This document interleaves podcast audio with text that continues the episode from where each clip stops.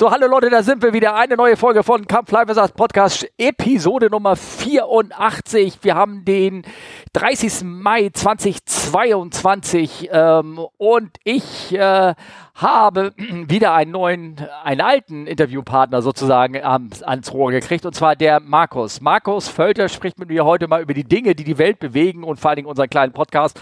Und äh, ich soll schon grüßen von Olli, der, ähm, ja, der, ich glaube, jetzt drei Tage lang im Simulator war und sich auch verabschiedet hat und sagt, ich, ich brauche eine Pause. Der, der wird irgendwie gerade wirklich verheizt. Und ähm, da habe ich mir äh, alternative Quatschhilfe gesucht, äh, um meine Probleme loszureden. Ähm, und ich begrüße heute den Markus. Hallo Markus von Omega Tau. Den kennt ihr sicherlich alle, ne? Oder? Tag, Tag. Ich muss langsam Tag, echt Tag. aufpassen, weil ich mehr Episoden mit dir mache als bei Omega Tau. das stimmt doch gar nicht. Ich habe doch gerade wieder neue, äh, neue äh, Folgen von dir äh, gehört. Es war sehr nett und ähm, ich, natürlich jeder hört so seine seine Folgen hier und da und ähm, ich höre ja auch gerne wie du anscheinend den Podcast Streitkräfte und Strategien, gerade leider sehr aktuell. Ja. Und da habe letztens kürzlich geschattet darüber, dass da ein anonymer Bundeswehrsoldat, ein, ein mhm. äh, Kampfjetpilot, ähm, da irgendwas geredet hat. Der wollte seinen Namen nicht nennen, aber jeder, der Omega Tau gehört hat, wusste sofort, wer es genau. war. aber wir sagen schön. natürlich nicht, wie er heißt. Nein, nein, nein, ja überhaupt nicht. Wir sagen auch nicht, welche Folge das war mit dem Eurofighter nee, genau. und so. Das machen wir gar nicht. Genau. Nein, nein. Nein, nein. Nein, nein, auf keinen Fall. Überhaupt nicht. Nein, genau. Nein. Jo. Ähm, über was reden wir heute?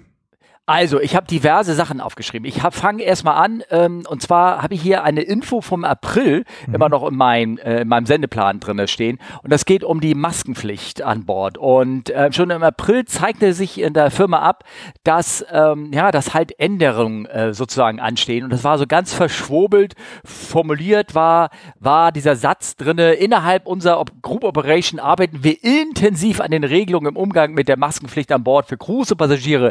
Eine steigende steigende Anzahl von Staaten verzichtet auf eine generelle und gesetzliche, vor allem geregelte Maskenpflicht während des Fluges. Im Rahmen dieser unterschiedlichen Regelungen und Voraussetzungen in Abhängigkeit von lokalen behördlichen Bestimmungen müssen wir eine differenzierte Lösung für die Operation in unserer Airlines in der Group finden und implementieren. Das ist sehr verschwurbelt ausgedrückt und das war schon im April. Ich glaube einfach nur, dass man so die Besatzung mal so langsam darauf mhm. vorbereitet, dass die Firma es sich einfach nicht mehr leisten kann, äh, die Maskenpflicht, ähm, die an deutschen, nach deutschen Regeln ja auch noch an Bord sich befindet, wahrscheinlich irgendwann nicht mehr durchsetzen kann, weil die ganze Welt verzichtet darauf. Mhm. Und äh, jetzt im 26. Äh, 26. Mai ist die neueste Info rausgekommen, das ging auch, glaube ich, durch die Presse, dass, ähm, dass die Firma ähm, äh, eine, eine Durchsetzung der Maskenpflicht jetzt nicht mehr forciert, weil äh, ja, weil es massiv also von, von Seiten der oberen, also es wird immer noch vorgeschrieben, die Gesetze sind immer noch da, du genau, musst eine Maske also an Bord betreiben. ist es noch, ne? Ist es, ja. Aber was ist, wenn jetzt einer keine Maske trägt? Und zwar ist die Anzahl der Vorfälle, der, mhm. der Beschwerden, der Irregularis, der äh, Unrulies, wie es so schön heißt, mhm. also Leute, die sich wirklich aktiv dagegen wehren, so eine Maske zu, dass das massiv angestiegen mhm. ist. Und ich kann es äh, aus Sicht der Leute natürlich müssen sie sich an die Hausregeln halten, da kann man gar nicht sagen, aber die kommen ja von sonst woher, wo es seit halbem Jahr sie das Wort Maske gar nicht mehr kennen. Ähm, und jetzt steigen sie da ein und auf einmal müssen sie das Ding wieder ansetzen. Klar, ich will das nicht ich will die nicht irgendwie gut reden oder irgendwas, aber das ist halt, irgendwann musst du halt irgendwie ja, muss halt so ein bisschen die, wie heißt das? Realpolitik nennt sich das. Ja, oder? es wird halt irgendwann einfach unpraktikabel. Du kannst ja nicht 80 Prozent ja. deiner Passagiere persönlich dazu nötigen, die Maske aufzusetzen und ständig kontrollieren. Das geht ja nicht. Nee, nee, nee. Also, wie gesagt, Crews haben die Masken immer noch auf, ist auch vorgeschrieben. Mhm. Ähm, außer, ich glaube, im Transit äh, gilt es als Betriebsgaststätte. Also wenn kein anderer an Bord ist, dann muss man das nicht. Ähm, natürlich kann man eine Maske tragen, ja, man ja, möchte, klar. aber muss sie dann nicht mal, nicht mal irgendwie an, an äh, anhaben. Aber ähm, ähm, an Bord ist es jetzt so, dass natürlich am Ende heißt es so schön, der Kapitän entscheidet, wie die Verfahren da irgendwie anzuwenden sind. Ne? Das finde ich aber ehrlich gesagt seltsam. Also, ich meine, dass der Kapitän letztendlich bei allem ja das letzte Wort hat, ist, ist ja klar. Ne? Der ja. hat ja auch das letzte Wort, wenn jemand äh, in der Kabine rumrandaliert und kann den rauswerfen oder kann entscheiden, irgendwo zu landen oder da werden oder was auch immer. Aber jetzt ja. kann er nicht der, was soll der machen? Soll der vorne hinstellen mit der Durchsage, hallo, ich bin der Chef, zieht mir eure Maske auf. Wie soll das gehen? Also das ist mir nicht ganz klar, wie man das auf dem abladen kann, ehrlich gesagt. Ja, ich glaube, nein, nein, so ist es, glaube ich, auch nicht gemeint, sondern äh, wenn es um die Durchsetzung geht. Also nehmen wir mal an, da ist irgendwie ein Grüppchen, die wollen die Masken äh, partout ähm, nicht aufsetzen und da ist ein anderes Grüppchen an Bord, was sagt, nee, ihr müsst sie aufsetzen mhm. und dann gibt es so Konfliktfälle. Es kann auch, ja, innerhalb der Crew kann es ja auch Konfliktfälle ja, geben. Nehmen wir mal an, da ist die Hälfte der Crew sagt, ich will meine Maske bei den Gästen sehen, ich habe einen Anspruch darauf, ne? Ja. Und jetzt, das passiert jetzt irgendwo sonst wo, in irgendeinem sonst wo Luftraum, klar, da muss irgendwann einer sagen, sagt jetzt, wie entscheide ich damit? Und hier wird halt nochmal klargestellt, ähm, mhm. derjenige, der es an Bord zu sagen hat, ist äh, der, ja, der Kapitän, der sagt hier, wir, wir fliegen weiter oder wir fliegen nicht weiter oder wir laden die Leute aus oder nicht aus. Ne?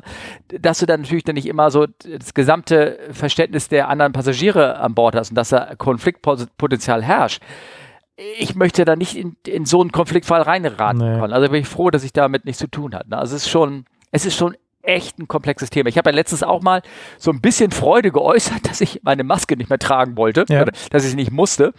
Und ja, bekam man dem, mit dem auf Twitter zumindest so ein bisschen Gegenwind dafür, dass äh, so ein bisschen empört war, weil die Pandemie nicht vorbei ist. Ja, ich weiß, sie ist nicht vorbei. Wenn einer sich mir gegenübersteht mit der Maske, dann ziehe ich meine Maske auch auf. Ich respektiere das alles. Aber ich persönlich bin also im Kopf auch mit der Sache erstmal durch. Ich fühle mich allerdings so. Kennst du das im Zirkus? Diese Messerwerfer? Mhm. Da ist so ein Typ an so einer rotierenden ja, ja. Holzscheibe montiert. Ja. Das dreht sich schnell und irgendeiner wirft mit verbundenen Augen so tödlich vergiftete Messer auf ein. Und ich bin da mittendrin und überall sind Einstiche. Also ist mein, die Messer sind überall ringsrum bei mir schon eingeschlagen, nur noch nicht selber in mir. So fühle ich mich. Also war wirklich. Ich habe es ja leider noch nicht gehabt oder ich weiß es nicht oder kann. Ja, ich ja auch noch nicht. Ne? Ja. Aber ich merke schon auch, also mh, zum Beispiel saß ich am äh, irgendwann am Wochenende jetzt auf dem Flugplatz mit irgendwie sieben, acht Leuten in der Kneipe eine halbe Stunde und habe was gegessen. Ja. ja habe ich noch nie gemacht in, in zwei Jahren. Ähm, also man merkt schon, auch bei mir merke ich, dass, dass ja, die die Energie, äh, sich da immer an alles zu halten, und damit meine ich nicht Vorschriften, Vorschriften gibt es ja nicht mehr, aber quasi das, die ja, genau. eigenen Maßstäbe. Ne? Ja.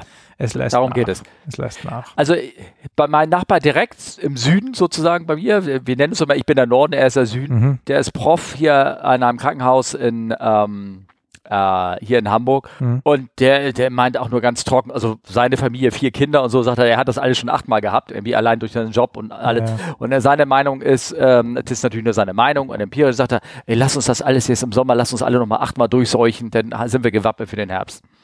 Ja. Naja. Aber das äh, Schwieriges Also Thema. ich wollte, ja, ist ein wirklich schwieriges Thema und ich entschuldige mich, wenn ich jetzt die Gefühle vieler Leute möglicherweise hier verletzt habe, für die das wirklich noch ein ernstes Thema ist, ist es ja für mich auch. Meine Mutter ist da sehr empfindlich und, ähm, die, äh, für die mache ich alles Mögliche, wenn ich, bevor ich da zu ihr hingehe. Äh, ich wollte einfach nur mal sagen, ich habe hier so eine kleine Liste, die wollte ich einfach nur mal so kurz anlesen, mhm. wie sich das rapide so weltweit äh, ändert, vor allen Dingen für eine Airline, die international tätig ist, was mhm. da alles so schnell passiert. Also ein Update vom April, 5. April, da steht drin, Nigeria, keine Testpflicht mehr für geimpfte Crewmember. Äh, Brasilien, keine Quarantäneverpflichtung mehr für vollständig geimpfte Crewmember. Äh, Mauritius, neuer Restart, Info zu Mauritius, also wieder alles neu gemacht. Ne? Dann kommt am äh, 4. Mai ist die Info, Österreich, keine Impfrestriktion mehr. In äh, Lagos und in PHC, was weiß ich, wo das ist. Es werden keine Crew-Covid-19-Status-Cards mehr benötigt. Also gab es anscheinend mal solche Karten, mhm. die musstest du da mitnehmen. Ne? Mhm. Ne? In Buenos Aires gibt es keine Abstandsregeln mehr. Also kannst du nicht endlich mal wieder dir ganz eng auf dem Klo begegnen oder so mhm. an Bord. Keine Ahnung. Weiß ich nicht. Äh, Singapur, der Test für Abflug entfällt künftig was heißt künftig? Mhm. Sofort oder irgendwas? Keine Ahnung. Ähm, dann vom 10.05. die Info. Kanada, neue Version der Arrive Canada App vom, vom 25.04. CBSA nicht länger mandatory für Vancouver, aber für die anderen Städte schon. Weiß mhm. ich nicht, keine Ahnung. Bangkok, Aufhebung der Quarantänepflicht ab sofort und Rückkehr in das bekannte Crewhotel am 9.05. Hm. Bombay, keine Hotel-Declaration mehr nötig. Was ist denn jetzt wiederum eine Hotel-Declaration? Ja. Musste man wahrscheinlich auch mehr machen, ne? Indien, Schutzanzüge entfallen für alle indischen Destinationen. Da wurden Wunderbar. Argentinien, keine Temperaturmessung mehr nötig. Dann jetzt vom 19.05., also wieder eine Woche später, ja. Israel. Ab dem 21.05. entfällt testlich für Crews sowohl vor Abflug als auch nach Ankunft. Also wurden die zweimal getestet bei der ja, ja, ja, Hongkong, neues Self-Testing-Verfahren. Und Israel dann, am, also nochmal vier Tage später in Israel, Entfall der Quarantäneauflagen unabhängig vom Impfstatus. Und ja. die List goes on and on. Ich habe jetzt ja, nur die letzten, aus den letzten, äh, von April bis jetzt vorgelesen. Und das, so geht das permanent. Diese Liste ist ewig lang, geht rauf, geht runter und mal sehen, was im, im Herbst wieder losgeht. Naja, klar, im Herbst wird es naja. ganz sicher wieder schlechter werden. Also das wäre ja, ja, erstaunlich, wenn nicht, ne? Ja, ja, klar. Also das ist alles irgendwie ähm, ähm, alles schwierig. Sehr interessant. Wollen wir mal über was Schönes reden? Fällt dir was ein?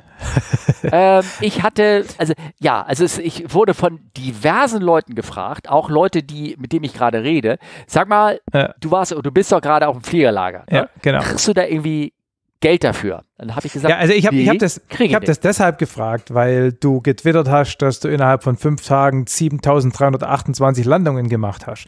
Und, 0,5. Ja. Bin einmal nur mit einem Rad aufgesetzt. Ja, genau. Ja, gut, genau. Und ähm, das, hat, das hat sich echt stressig angehört. Und ja. also die Fluglager, die ich so kenne, man bin da ja auch oft genug als Mitmacher, ja. Ähm, ja. so stressig ist da eigentlich nicht. Also für den ah. Fluglehrer. Und deshalb war meine okay. Frage, ob du das da irgendwie jetzt nebenher, nebenberuflich machst und jetzt da eine Woche lang Intensivausbildung gemacht hast. Aber das war einfach Vereinsfluglager, oder? Genau. Also ich erzähle mal, ich fange mal an. Also es war Rotenburg, das ging zwei Wochen lang. Ich wichtig, war nur die erste wichtig, Woche. Wichtig. Wümme, nicht Tauber. Wümme. Ja.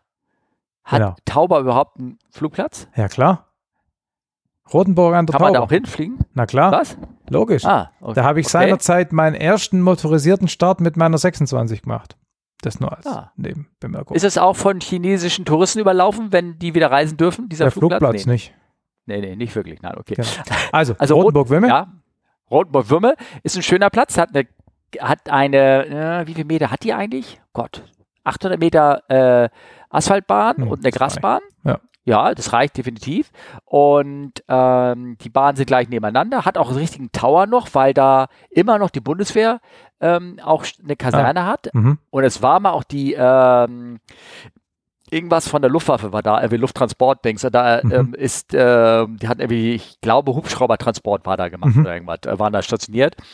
Ähm, ähm, da ist auch öfter mal die äh, Transall, die, die ja. Trall hingeflogen und jetzt steht da auch eine. Die haben, der ah. Flugplatz haben, hat ah. auch eine sich gekauft. Ne? Da kam das Foto ja. her.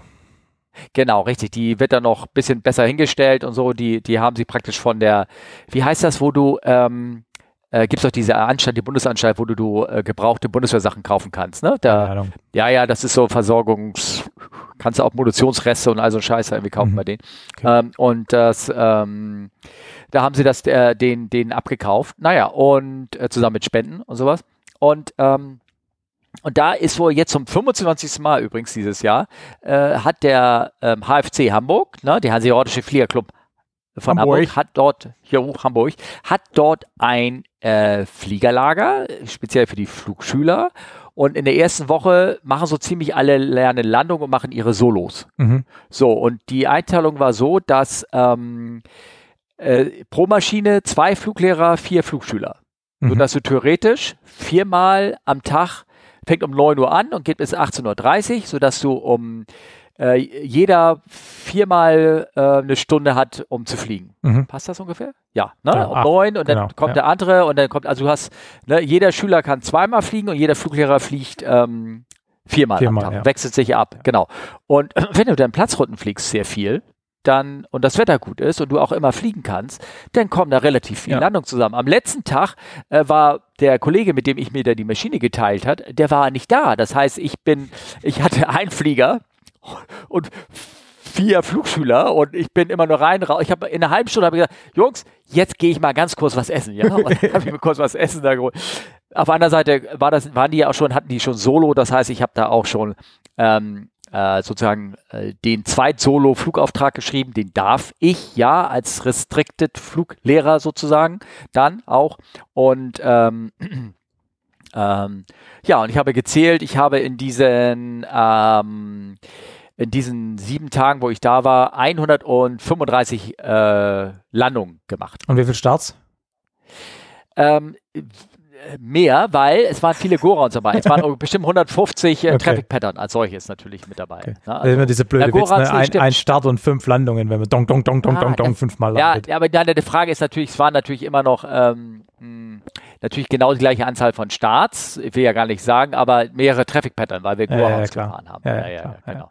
Nee, ich, ich hatte da so ein Bild, das kann ich ja gerne in die Shownotes so ja. Bilder mit reintun, wo da, wo ich meine Traxer, die ich aufzeichne mit, mit meinem ja. ich die denn da irgendwie reingehauen habe. Sehr schön war das. Cool. Und es war ein positiver Stress. Es hat wirklich Spaß gebracht. Mhm. Ich habe eine, ein, es war total anstrengend. Ja, das, abends um, um elf bin ich ins mhm. Bett gefallen und morgens um sieben habe ich mir Wecker gestellt, damit ich da um neun wieder mit dem Fahrrad wieder antreten kann. Oder noch früher. Mhm. Ne? Da war die Flieger, das war wie auch, das war so ein bisschen, naja, so ein bisschen, die, die, die, die Schüler machen dann den Flieger sauber, geputzt Klar. alles, vollgetankt und du kommst dann noch hin, ziehst du die weißen Glacé-Handschuhe an und steigst ein genau. und, äh, genau, und fliegst dann da los, ne?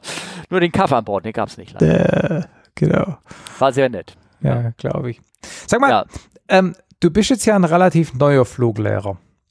Ja. Ähm, äh, wie lernt man eigentlich Fluglehrer? Also ich, ich frage das deshalb, weil wir haben im Verein auch einen neuen UL-Fluglehrer ja. Und der bildet gerade seinen ersten Schüler aus. Ja. Und der hat ja nun nicht besonders viel Erfahrung drin, wie man richtig ausbildet. Und damit meine ich jetzt gar nicht irgendwelche pädagogisch-didaktischen Sachen, sondern so die Frage, wann greife ich eigentlich ein? Weil eigentlich soll der Flugschüler ja möglichst viel selber machen und auch ja. in Grenzen Dinge falsch machen dürfen, um dann zu lernen. Auf der anderen Seite möchte er irgendwie dafür sorgen, dass das Flugzeug nicht kaputt geht. Ne? Ähm, und, und so dieses ins Spür kriegen, wann man als Fluglehrer eingreift, wie weit man den Flugschüler pfuschen lässt, wie, äh, wie erarbeitet man sich das?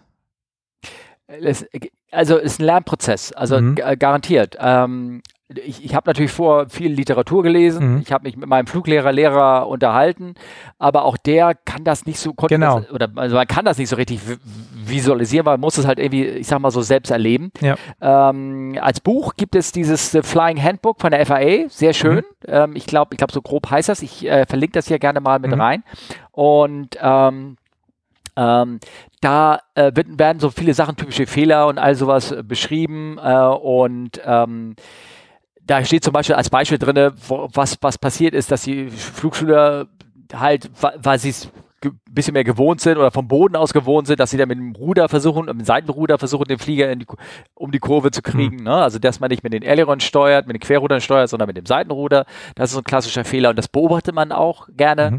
dass der, der Seitenrudereinsatz sowieso ein bisschen falsch ist. Das sind so Sachen, die stehen da drin, aber auch so ganz haptische Dinger, wie das bedingt durch die Schulterarmen Gelenkkonstruktion äh, und eine Sklero, dass, dass wenn du einen Input machst, dass du, dass du auch gerne bei der neigst zu ziehen. Mhm. Also wenn du jetzt in eine Rechts- oder Linkskurve gehst und bewegst den Arm hoch und runter, dass du gleichzeitig ein, ein äh, Ziehimpuls mit rein. Gar nicht unbedingt immer also falsch, also ne? Du musst ja auch ein bisschen ziehen, wenn du in Kurve gehst, aber ja. Ja, das ist nicht, nicht falsch, ne? aber dadurch äh, passiert es immer. Also du mhm. gehen in die Kurve und, so, und steigen sofort. Mhm. So soll es ja nicht sein. Ja, ja, klar. Ja. Ähm, äh, ja gut, und dann beobachtest du das und dann unterhältst dich mit dem Kollegen und dann äh, sagen die so typische Sachen, die so auftreten und so Tipps geben sie dir auch. Und dann merkt man, beobachtet man, ah ja, das stimmt, das, das passiert auch. Also zum Beispiel, warum ähm, ist da eine, eine, eine Person, die hat, ich bin ja mit mehreren geflogen, also nicht nur mit mhm. meinen zwei, die ich ausgebildet habe per se, sondern auch noch drei, vier anderen. Ähm, immer beim Flair äh, ging dann ähm, die Nase nach äh, links weg. Mhm. Weil ähm, es relativ schwer ist, nachher der Flair, man muss ja deutlich mehr Kraft aufwenden, ähm, also ungewohnt mehr die Nase hochhalten. Mit, mit was seid ihr denn äh, geflogen? Äh, mit was von einem Flieger? Der Cessna, 100, Cessna 172er okay. zum Beispiel. Mhm. Oder Piper, bin nicht Piper geflogen, aber die, meine sind alle mit einer 172er geflogen. Mhm. Das heißt, wenn du, wenn du dann die, die Nase hochhältst, ne, ähm, im Flair, da, damit du dann schön sanft aufsetzt, musst du ja übermäßig stark, als, als man es sonst gewohnt ist, weil man ja vorher den Flieger immer schön austrimmt und mhm. ganz leichte Steuerkräfte hat, relativ stark ziehen. So, wenn derjenige ähm, die Kraft nicht hat oder mhm. die, die Arme nicht richtig sitzen oder eine kleine Person ist, ist es auch sehr wahrscheinlich, dass man dann äh, neigt, sich irgendwo abzustützen mit mhm. den Füßen. Mhm. Und dann stützt man sich halt mit dem linken, äh, mit dem, mit dem Fuß ab. Nee, nach rechts, Entschuldigung, es geht mal nach rechts. Da hat, stützt man sich oder mit dem anderen Fuß ab. Also der Flieger, äh, der wird also, geflärt, auf einmal giert der Flieger zur Seite. Man stützt sich den ab. Ne? Mein Vorschlag wäre ja, mit vernünftigen Flugzeugen zu fliegen, wo man beim Landen nicht so viel Kraft braucht, dass man sich abstützen muss. Ne? Also, das ist ja doch eher ein bisschen peinlich, aber okay. Das hängt von der Person ab. Bei manchen, die brauchen das nicht. Sagen. Nee, aber also das haben die bei uns im ja. Bayern auch schon erzählt. Die haben ja auch so eine Piper 28, so eine Arrow da und die musste im Prinzip ganz schwanzlastig trimmen, weil du es sonst nicht verzogen kriegst beim Abfangen. Ne? Und das ist schon irgendwie krass. Ja. Voller, voller ja, Blecheimer. Genau. Und also am Anfang habe ich mit unterstützt und habe mal auch die falschen Worte, jetzt musst du ziehen. Und das ist eigentlich falsch. Eigentlich musst du ja nicht ziehen. Du musst ja, du, du hast zwar einen Zug auf den Arm, klar, auch knapp, hm. aber eigentlich hältst du dir die Nase ja nur, da wo sie ist. Ja, wenn du jetzt die Gase rausziehst, aber wenn du langsamer dann wirst, fängst du ihn ab, ja. Wenn du langsamer wirst, musst du ja dann doch mehr ziehen, weil die Nase weiter hoch muss, damit du den, also ich meine, das ist ja so ein kontinuierlicher Prozess, ne? Ja, aber wenn du das Wort ziehen machst, dann gehst du nach oben wenn du sagst, jetzt zieh, dann gehen sie wieder nach oben und sind auf hm. einmal irgendwie mit Leerlauf und irgendwie sowas. Also das war mehr beibringen und dann sagen, mhm. so jetzt die Nase halten, jetzt langsam nach, bisschen höher nehmen, bisschen mehr halten, halten, bis ich die richtigen Worte da gefunden habe, weil ich meine, das geht ja alles relativ schnell. Hier, ne? Das war ja. für mich ein Lernprozess. Ne? Und nachher saß ich da auch gar relativ entspannt drin und konnte sie runtersprechen. Aber am Anfang habe ich mhm. versucht noch ein bisschen mehr, einfach weil ich dachte, oh Gott, der bringt mich gleich oben. D ne? Das ist ähm, interessant mit der, mit der präzisen Kommunikation. Ich äh, bin ja, ich war ja, ähm, können wir nachher ein bisschen drüber reden, ich war ja diese Woche in Landau auf, der, auf dem Segelflugwettbewerb, nicht mitgeflogen, ich bin hingeflogen mit dem Ultraleicht, um dort zu fotografieren, weil ein Kumpel von mir da geflogen ist. Da bin ich da halt ja. hingeuelt, bin da gelandet, Kiste abgestellt, fotografiert und dann bin ich, also dann ist ein anderes Mitglied unseres Vereins, der auch dort war, um meinen Kumpel die Woche über zu unterstützen, der wollte eine Runde UL fliegen. Mit dem Flieger, den ich da abgestellt habe. Und der ist schon länger nicht mehr geflogen. Da gesagt, komm, Schokolade, hock mit rein, flieg eine Runde mit. Da bin ich da mitgeflogen und ähm, also ich war ja nur, bin ja kein Fluglehrer, aber meine Aufgabe war schon so ein bisschen da eben aufzupassen und, und, ihm halt auch Feedback zu geben, was er meiner Meinung nach vielleicht falsch macht oder, oder besser machen könnte. Und jedenfalls sind wir da angeflogen und er war im kurzen Endteil relativ langsam. Für meine Verhältnisse zu langsam. Und ich halt so Gas, Gas, habe ich gesagt, ne? Und er hat hinterher gemeint, ihm war nicht klar, was heißt das? Gas, mehr Gas oder, oder, oder, oder Gas rausziehen zum Abfangen? Ja, nicht sehr, stimmt wahrscheinlich recht. Für mich war es eigentlich klar ne? weil Gas, äh, keine Ahnung, aber das, das war so ein Beispiel, ne? Ja, ja, ja, ja, ja. Das ist, äh, das sind so die Feinheiten. Und vor allem musst du gucken, ähm, weiß derjenige genau, was du meinst. Ne? Das, dieses, das meine ich diese, ja, genau, ja. Ne, Sprachproblem, Sender-Empfängerproblem. Ähm, ich muss auch, ich muss mir auch präzise, ich sage immer mehr, äh, Achtung, mehr Ruder, ne? Mhm. Aber da meine ich mit Seitenruder definitiv. Ja, klar. Weil Ruder, Rudder, ja, ja klar, sagst ja, du nur, aber, aber die kommen aus der Theorie, deutsche Theorie, da ist es eben mhm. das Seitenruder und das Querruder. Ja, ne? klar. Und äh, wenn du nur sagst, mehr Ruder, mehr Rudder, ne? Das kommt aus dem Englischen, Rudder, Rudder ist mit den Füßen, ne? Und dann naja, also auf jeden Fall war es für mich ein, Lernprozess und dann haben halt natürlich manche Kollegen, da waren auch welche dabei, die, die sind Examiner gewesen, die haben unglaublich viel Erfahrung, machen das schon sehr lange und die haben dann noch, mit dem habe ich so ein bisschen Austausch betrieben. Also mhm. alleine, dass die Leute die richtige Sitzposition kriegen, mhm. wenn, wenn eine Person relativ, ich weiß nicht, wenn du schon mal so eine Cessna gesessen hast, die hat ja doch eine relativ große Haube vorne. Mhm. Und ähm, Du äh, hoch genug sitzen welche vermutlich, ne? Dass du drüber hoch gucken kannst. sitzen, den brauchst du, manchmal braucht man Sitzkissen, um ja. hochzukriegen und dann war immer die Sache, kannst du gut über die Nase gucken und ja. da zum Beispiel sagt er, stellt er sich draußen hin und hält drei Finger so ein bisschen über die Kaulung rüber, ne? Mhm. Und zeigt, kannst du die sehen. Mhm. Und wenn äh, derjenige sie nicht sehen kann oder diejenige, ja. dann äh, sitzt sie nicht oder er nicht hoch genug, ne? Das ist so, ja, genau. Und und das sind so Sachen, die muss man irgendwie gucken. Und ich, also es war schon sehr spannend. Ich glaube, gegen Ende war ich deutlich entspannter. Ich fürchte auch dadurch, ähm, einer der meiner Flugschüler hört mir ja auch hier zu. Oh. Ja, ja, ja, ja, doch, doch. Und, ähm, und ich habe immer, ich habe glaube immer noch ein bisschen schlechtes Gewissen, weil ich glaube, am Anfang habe ich, ähm, haben wir, also ich, möglicherweise haben wir die eine oder andere Flugstunde ich sag mal so, hätten wir jetzt, wo ich sehe, wo das hingegangen ist, bei dem, bei dem, ähm, na sag mal, bei diesem ähm, äh, Flugtraininglager, wo wir waren, ähm, hätten wir uns äh, vielleicht einfach mehr auf die Landung, also nur gezielt auf diese mhm. Landetraining machen wollen. Ich habe mit denen ein umfangreiches Training gemacht mit Stalls und all sowas. Mhm. Auf der anderen Seite, Schaden tut das nicht, was sie hier gemacht haben. Mhm, das klar. hilft ihnen äh, weiter. Na, auf ja. jeden Fall sind alle nachher solo gegangen und cool. äh, fliegen. Und jetzt in der Woche werde ich hoffentlich wieder mit ihnen äh, fliegen, wenn das Wetter stimmt. Das heißt, bist du dann jetzt, du bist doch, also als Fluglehrer musst du ja, nachdem du neuer Fluglehrer bist, auch erstmal Leute ganz durch die Ausbildung bringen bis zum Alleinflug, um dann vollends voller Fluglehrer zu werden, der nicht mehr unter Aufsicht schulen muss. Zumindest ist das so im BWLV bei uns. Ähm, also bist du dann jetzt so weit, dass der quasi Nein, ich bin, ich habe, ähm, ich bin äh, FI, also Flight Instructor, RP, ähm, Restricted Privileges. Ja, ja. Das heißt, ähm, ich kann jetzt nicht äh, jemanden ähm, zum äh, wollen wir so sagen, ähm, ich brauche, man braucht immer einen zweiten ja. Fluglehrer, der sagt, derjenige kann Solo machen. Ja. Ähm, und ich darf nicht der Zweite sein, der das beurteilen kann, ah, ja, mhm. sondern okay. ähm, äh, und ich kann, also zum ersten Solo bin ich nicht äh, berechtigt, mhm. jemanden äh, zu beurteilen. Also ich sage hier, der macht Solo und dann beurteile ich natürlich, natürlich ein zweiter Fluglehrer darüber, aber ich könnte diese Beurteilung zu einem, zu einem ersten Solo nicht machen. Ich kann sie aber danach losschicken. Mhm. Und ähm, um mhm. meine Restriktion wegzukriegen, muss ich ähm, 100 Stunden in einer ATO als Fluglehrer gedient mhm. haben, sozusagen. Okay. Ja. Und da komme ich schon, ähm, da habe ich glaube ich schon so gute 50 Prozent langsam zusammen. Okay.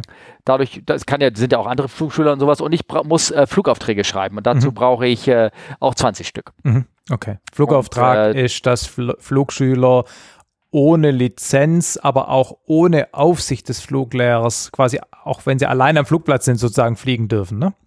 Genau, genau. Also das, dazu geht auch, ähm, dass wir, ähm, sagen wir mal, was hoffentlich jetzt passiert, wenn das Wetter okay ist, dass wir Mitte der Woche irgendwo hinfliegen. Ja. Ähm, ja, zu irgendeinem Platz, wo sie noch nicht waren äh, oder alleine mich ja. alleine hinbringen müssen und dann steige ich aus und machen sie dort Soloden. Ja. Und dann habe ich ihnen für diese Solo-Routen praktisch auch einen verbalen Flugauftrag. Ja, ja, genau. Genau, genau. Verbal, da musst du aber dann am Platz sein und schriftliche Flugaufträge, da musst du, also ich meine, hier mein UL-Lehrer, der hat mir da immer einfach, ich gesagt, hey, ich muss noch ein paar Stunden fliegen, da kam eine E-Mail mit so einem Formular, so da trage ein und gut und dann war das alles in genau, Ordnung. Ne? Genau, genau. Das kannst du natürlich machen, wenn du die Leute kennst. Genau, ja. Ähm, ja und äh, wenn diejenigen, äh, wenn du weißt, dass sie, eine, dass sie eine vernünftige Flugplanung machen, aber eigentlich musst du die auch angucken. Ne? Und äh, beaufsichtigen ist alles richtig ah. und musst eine Telefonnummer hinterlassen und so. Und, äh, es war schon so ein äh, also offizielles also, Formular, was ausgefüllt ja, hat. Ja, ja, ja, ja, ne? klar. Und äh, viele Kollegen sagen mir auch, also die Fluglehrer sagen, die geben grundsätzlich keine Überland- Solo-Flugaufträge von Leuten, die sie gar nicht kennen. Naja, gut, natürlich nicht. Klar, ja, aber das, das kommt ja an. Du darfst es. Ja, gut, aber du musst ja schon wissen, ob das jemand ist, der Scheiße baut oder nicht. Also, genau, finde ich schon. Genau. Ja. Hier in, in Heubach, also einer unserer Nachbarflugplätze, ist vor nicht allzu langer Zeit äh, ein Ultraleicht abgestürzt. Oder weiß gar nicht, ob es ein Ultraleicht war, aber halt so ein Zweisitzer, Rotax Zweisitzer. Kann auch sein, dass ein äh, Motorflugzeug war. War vermutlich ein Motorflugzeug. Ist auch egal. Jedenfalls äh, war das ein Flugschüler äh, im Rahmen seiner ersten Alleinflüge.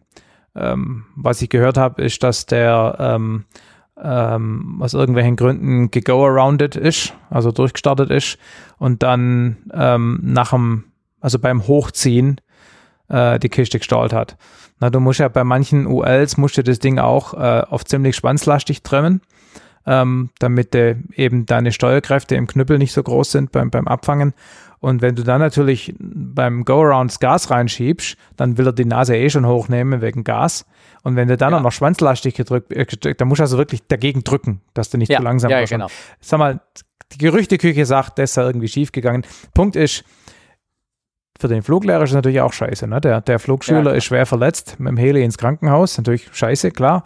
Aber das ist ja der Worst Case von Fluglehrer. Du lässt irgendwie deinen, Fluglehrer, deinen Flugschüler da das erste Mal oder das zweite oder dritte Mal allein fliegen und, und der stirbt fast dabei. Ne?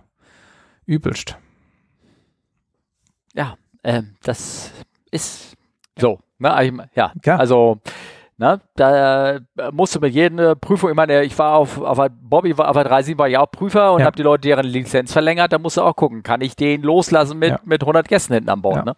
Muss man, muss man ähm, sich da sozusagen ähm, die beurteilen. Ähm, ich zuck so ein bisschen mit diesem schwanzlastig trimmen. Also ich glaube, man, es gibt ja so Leute, die versuchen, auch, auch bei 3.7 gab es so Leute, die haben immer so ein bisschen dann getrimmt, weißt du, die Nase hochgetrimmt, damit mhm. sie dann eleganter und weicher den Flieger auf dem Boden aufsetzen können, damit sie halt nicht so stark ziehen müssen am Steuerknüppel, beziehungsweise dadurch feiner die, die, den Anstellwinkel ja. kontrollieren konnten. Und das, also das äh, halt würde ich so nicht lehren, sagen wir mal so. Also, ne? also bei uns wird so gelehrt, dass das UL, die Dynamic, hat eine Anfluggeschwindigkeit von 110 km/h. Mhm. Und ähm, wenn du die Klappen auf 2 fährst, was die Landestellung ist, ähm, und du möchtest, dass der Flieger dann im Anflug halbwegs ausgetrimmt ist für diese 110, also beim Abfangen musst du immer noch ziehen. Aber du willst quasi ja, schon, dass der Anflug dann halbwegs getrimmt ist. Ne? Und ja, aber muss Anflug muss doch getrimmt sein, Entschuldigung. Aber das, davon rede ich doch. Ja, aber das sage ich ja gerade. Dazu muss ich die Trimmung in die letzte oder zweitletzte Raste stellen. Okay. Also ich muss den Flieger schwanzlastig trimmen, um im Anflug eine halbwegs ausgetrimmte Geschwindigkeit zu haben. Und dann muss ich beim Abfangen da dann immer noch weiterziehen. Das geht dann aber relativ kraftarm, weil der eh schon schwanzlastig getrimmt ist. Wenn ich da, okay. wenn ich nicht im Anflug schon schwanzlastig trimmen würde, wird schon, also das wäre dann unangenehm. Ne? Ja, okay. So. Ja, okay, so meinte ich das nicht. Ne? Also nee, nee, ich meinte auch nicht, okay, ich habe es vielleicht, genau, ich meinte ja. nicht, dass ich mhm. beim Abfangen mit nach hinten trimme. Um Gottes mhm. Willen. Okay. Ja, ja. So nicht. Aber den Anflug austrimmen und das ist bei dem Pfleger halt letzte oder vorletzte Trimmraste. Ja, ja, okay. Ja.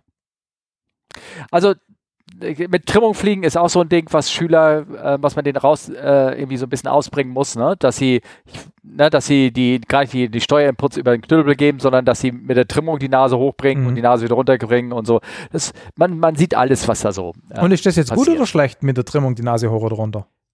Ähm, ich finde es nicht gut, weil du, ähm, du, du stellst die Pitch ein und dann gibt sich natürlich irgendwann, äh, also wenn du im Reiseflug bist und du willst jetzt nach oben gehen, dann nimmst du die Nase nach oben sozusagen und gibst Gas oder gibst einfach nur Gas, geht die Nase von ja. alleine nach oben, dann gehst du in den Steigflug, aber du machst, trimmst dir die Nase nach oben, damit du keinen Steuerinput geben musst, damit die Nase nach oben geht. Also das ist nicht so, so die, das ist eine Trimmung, ist nicht kein, kein Steuergerät. Ähm, so würde ich das nicht beibringen. Gut, aber wir sind uns einig, dass man für den, für den äh, Level Flight den Flieger logischerweise austrimmt.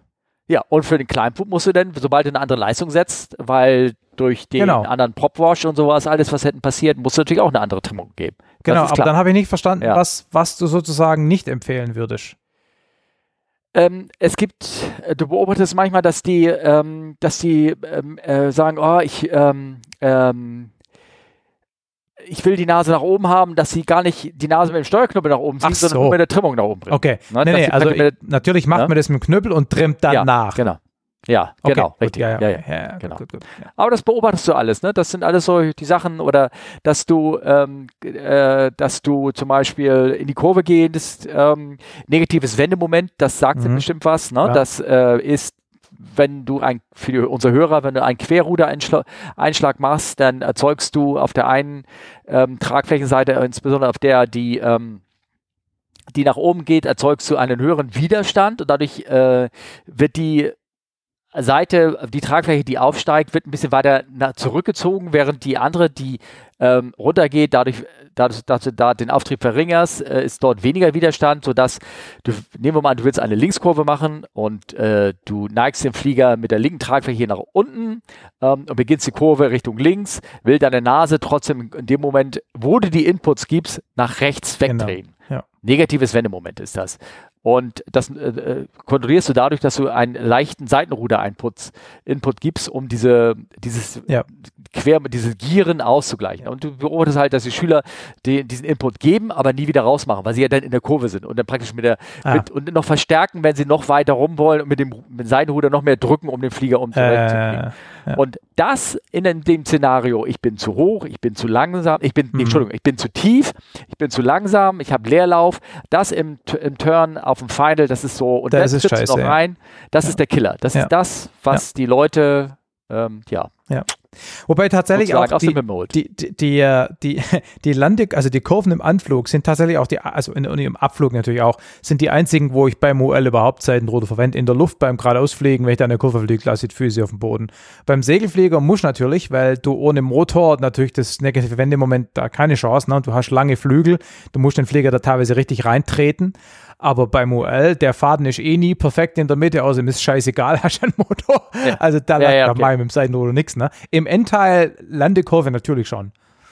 Ne? Ja, gut, aber ähm, ähm, auch da gibst du ja, weil du sagst, dass den Flieger in die Kurve treten, ähm, das machst du nur, solange du Inputs gibst mit dem Querruder. Sobald du den Input wieder rausnimmst, nimmst du den Ruder wieder raus. Ja, klar, ich meine, sobald, sobald der ja. Flieger in einem stabilisierten äh, Kreisflug ist, ist ja auch ja. dein Querruder wieder auf, auf Null. Genau, ne? genau. Wobei tatsächlich bei Segelfliegern ist manchmal so, dass der, vor allem wenn du steil kreist, musst du stützen. Und ja, ähm, okay. dann, dann ist es tatsächlich oft so, dass du ein bisschen den Faden nach außen lässt und, und quasi so ein bisschen äh, im Kreis rumschiebst, das ist ein bisschen ein stabilerer. Okay, Details, who cares? Ja, aber das sind für Leute, die, also die drei Hörer, Hörer die jetzt noch verstehen, wovon wir reden, die freuen genau, sich. Ne? Genau, ja. genau. Sag mal, genau. wie ist das mit dem Quer- und dem Seitenruder beim A380, um mal wieder beim Thema, aufs Thema zurückzukommen? Ja, genau. ähm, ähm, ich, ich hätte noch kurz was... darauf eingehen. Halt, eine, ja. eine Frage. Ja, mit, welcher, mit welcher Querlage drehst du denn, wenn du in so einem Bad bist? Wie, wie bist du da mit 45 Grad Bank oder? Ah, das kommt, das kommt natürlich, das kommt auf den Bart an, ne? Kommt ah, auf den Bart okay. an, wie, wie eng der ist, wie rund der ist. Es kommt zum Beispiel auch darauf an, ob ich Wasser dabei habe. Also zum Beispiel, wenn ich Wasser mitnehme, ist der Pflege natürlich schwerer. Mhm. Und er will aufgrund Massenträgheit im Servicefall einen größeren und schnelleren Kreis fahren. Ja, muss ein bisschen schneller fliegen, wegen ne, mehr Lasch, mehr Masse, höhere Mindestgeschwindigkeit, bla bla bla. Ähm, da ist dann oft so, dass du steiler kurbelst. Da sind es dann auch mal über 50 Grad. Ne? Ja, okay. Ich habe mal ein Bildschirmfoto gemacht von dir. genau, toll. Ähm, ja. Die Hörer wissen jetzt gar nicht, warum das so lustig ist. Ähm, ja, ja, genau. Ich du wolltest was, willst du wirklich über Querruder des A380s reden? Nein, nein Quatsch. Äh, okay. Das macht doch eher alles der Rechner automatisch. Ähm, aber es gibt, die, es gibt die, die, die, den Tanz der Querruder, den gibt es ja. Ja, aber das ist ja was anderes. Das ist ja Load Elevation, oder? Ja, ja, genau, richtig. Ja, ja, ja. Genau. ja. ja. genau. Ähm, aber da könnte ich ja dann das Video verlinken, wenn du es gerade schon erwähnt ja. hast. Ja, okay, kommt rein. Jetzt, genau. Ich wollte noch kurz zwei Kommentare äh, sagen zur äh, zweiten Harry-Folge. Ähm, ah. Übrigens, äh, super, also den kannst du gerne öfters einladen. Ne? Also ja, der kann viel erzählen, ja. kann er, ne? Ja, ja absolut. Ja, ja. Ähm, ja. Ihr habt ja über, über Kohlefaser geredet und über mhm. die Vor- und Nachteile, unter anderem die Steifigkeit. Und bei Segelflugzeugen werden Kohlefaser, wird der Kohlefaser schon lange eingesetzt. Ne? Also Glasfaser schon ewig, aber Kohle auch schon ja. lang. Und was ja Kohle auszeichnet, ist, dass es eben bei äh, geringem Material, bei geringer Materialmenge eine extrem hohe Steifigkeit halt eben hat. Ne? Leider spröde, das ist nicht immer so gut, aber es ist sehr steif und stabil. Und du könntest die heutigen Aerodynamiken, die den Segelflugzeugen die Leistungen geben, die sie haben, ja, und auch die Flächenbelastungen, also dass du so einen Pfleger dann mit 60 Kilo pro Quadratmeter fliegen kannst zum Beispiel, das könntest du ohne Kohlefaser nicht machen. Also du könntest mit anderen Werkstoffen, Glasfaser oder auch natürlich blödes Holz oder, oder, oder, oder Stahl und Bespannung oder so, nicht Stahl, Alu, Metall, ähm, könntest du die aerodynamischen Formen, die dir diese Leistungen äh, erlauben, nicht mehr bauen. Also es ist nicht nur so, dass du den Flieger damit irgendwie leichter kriegst oder billiger, sondern du könntest die Formen gar nicht realisieren. Also die, okay. die Streckungen und, und, die, und die Dünnheit der Profile, wenn es ja. diese hochfesten Kohlefaser nicht gäbe. Ne? Okay. Ähm, das wollte ich nur noch ergänzen. Also das ist auch ein Vorteil davon. Du kannst Aerodynamik realisieren, was du. Das ist bei den Airlinern kein Thema, ja, weil da ist ja nichts so dünn, dass es aerodynamisch nur noch geht, weil Kohle. Aber bei Segelflugzeugen ist das eben so. Du kriegst diese dünnen Flügel nur hin wegen Kohle. Ja. Ne, also, wobei, mich würde mal interessieren, jetzt bei der 777X, wann immer die ausgeliefert wird, ja. wie, der hat ja, die hat ja Klappflügel, ne, mhm. wiefern da auch das Material, das ist ja so dünn da mittlerweile und eine Klappmechanik und all ja, okay, sowas, was könnt, drin muss. Könnte da Weiß dann schon sein, aber ja. die meisten Pro Flügel, die ihr ja sonst so im Einsatz habt, die haben ja nicht ja. zwangsläufig einen massiven Holm, sondern das sind ja, das sind ja Strukturen, die da gebaut sind. Ne? Und bei Segelfliegern ist ja schon so, dass der, der Holm im Prinzip zwei Gurte oben und unten sind und dann ein Steg dazwischen. Und ähm, anyway, also du kriegst, als ich die Episode mit dem ähm, Nixus gemacht habe, also dieser Fly-by-Wire gesteuerte ja. Open-Class-Flieger. Der hat seinen Flügel eben auch nur bauen können, indem er Military Grade Special Stability hochfestes Kohlezeug verwendet hat. Ne? Also du merkst einfach, dass der Werkstoff der, einer der limitierenden Faktoren für die Aerodynamik ist. Finde ich bemerkenswert. Aber ähm, da muss ich ja natürlich jetzt mal ganz kurz nachhaken. Ich habe die Folge gehört, aber so richtig äh, kann ich mich äh, nicht dran erinnern, wie er den, den, die Tragfläche selber, ich meine, Kohlefaser muss ja dann auch in so einer Autoklave gebacken werden, ja. dementsprechend in der Form heißt bezogen werden. Autoklave, nicht Konklave. Kannst du mal deinem Harry ausrichten. Achso, ja, okay, gerade. Konklave gesagt. Okay. Ja, ja, okay, werde ich sagen. Er, er hört das vielleicht auch, keine, ja. keine Sorge.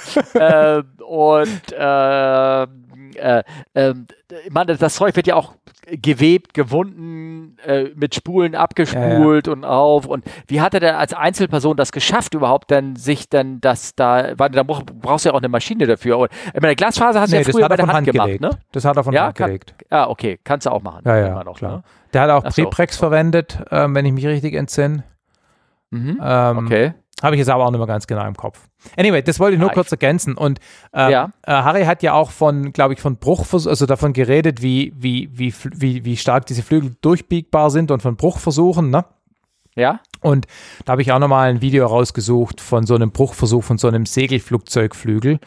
Der, ich kann schon dann in die Shownotes mit einbauen. Ja, mache ich. In dem Fall ich. ist eine Antares 23 äh, Meter Antares. Es gibt aber auch ein schönes äh, Video von der JS1 aus Südafrika, wo sie den Flügel dann wirklich mit so Stahlseilen bis zum Bruch bringen.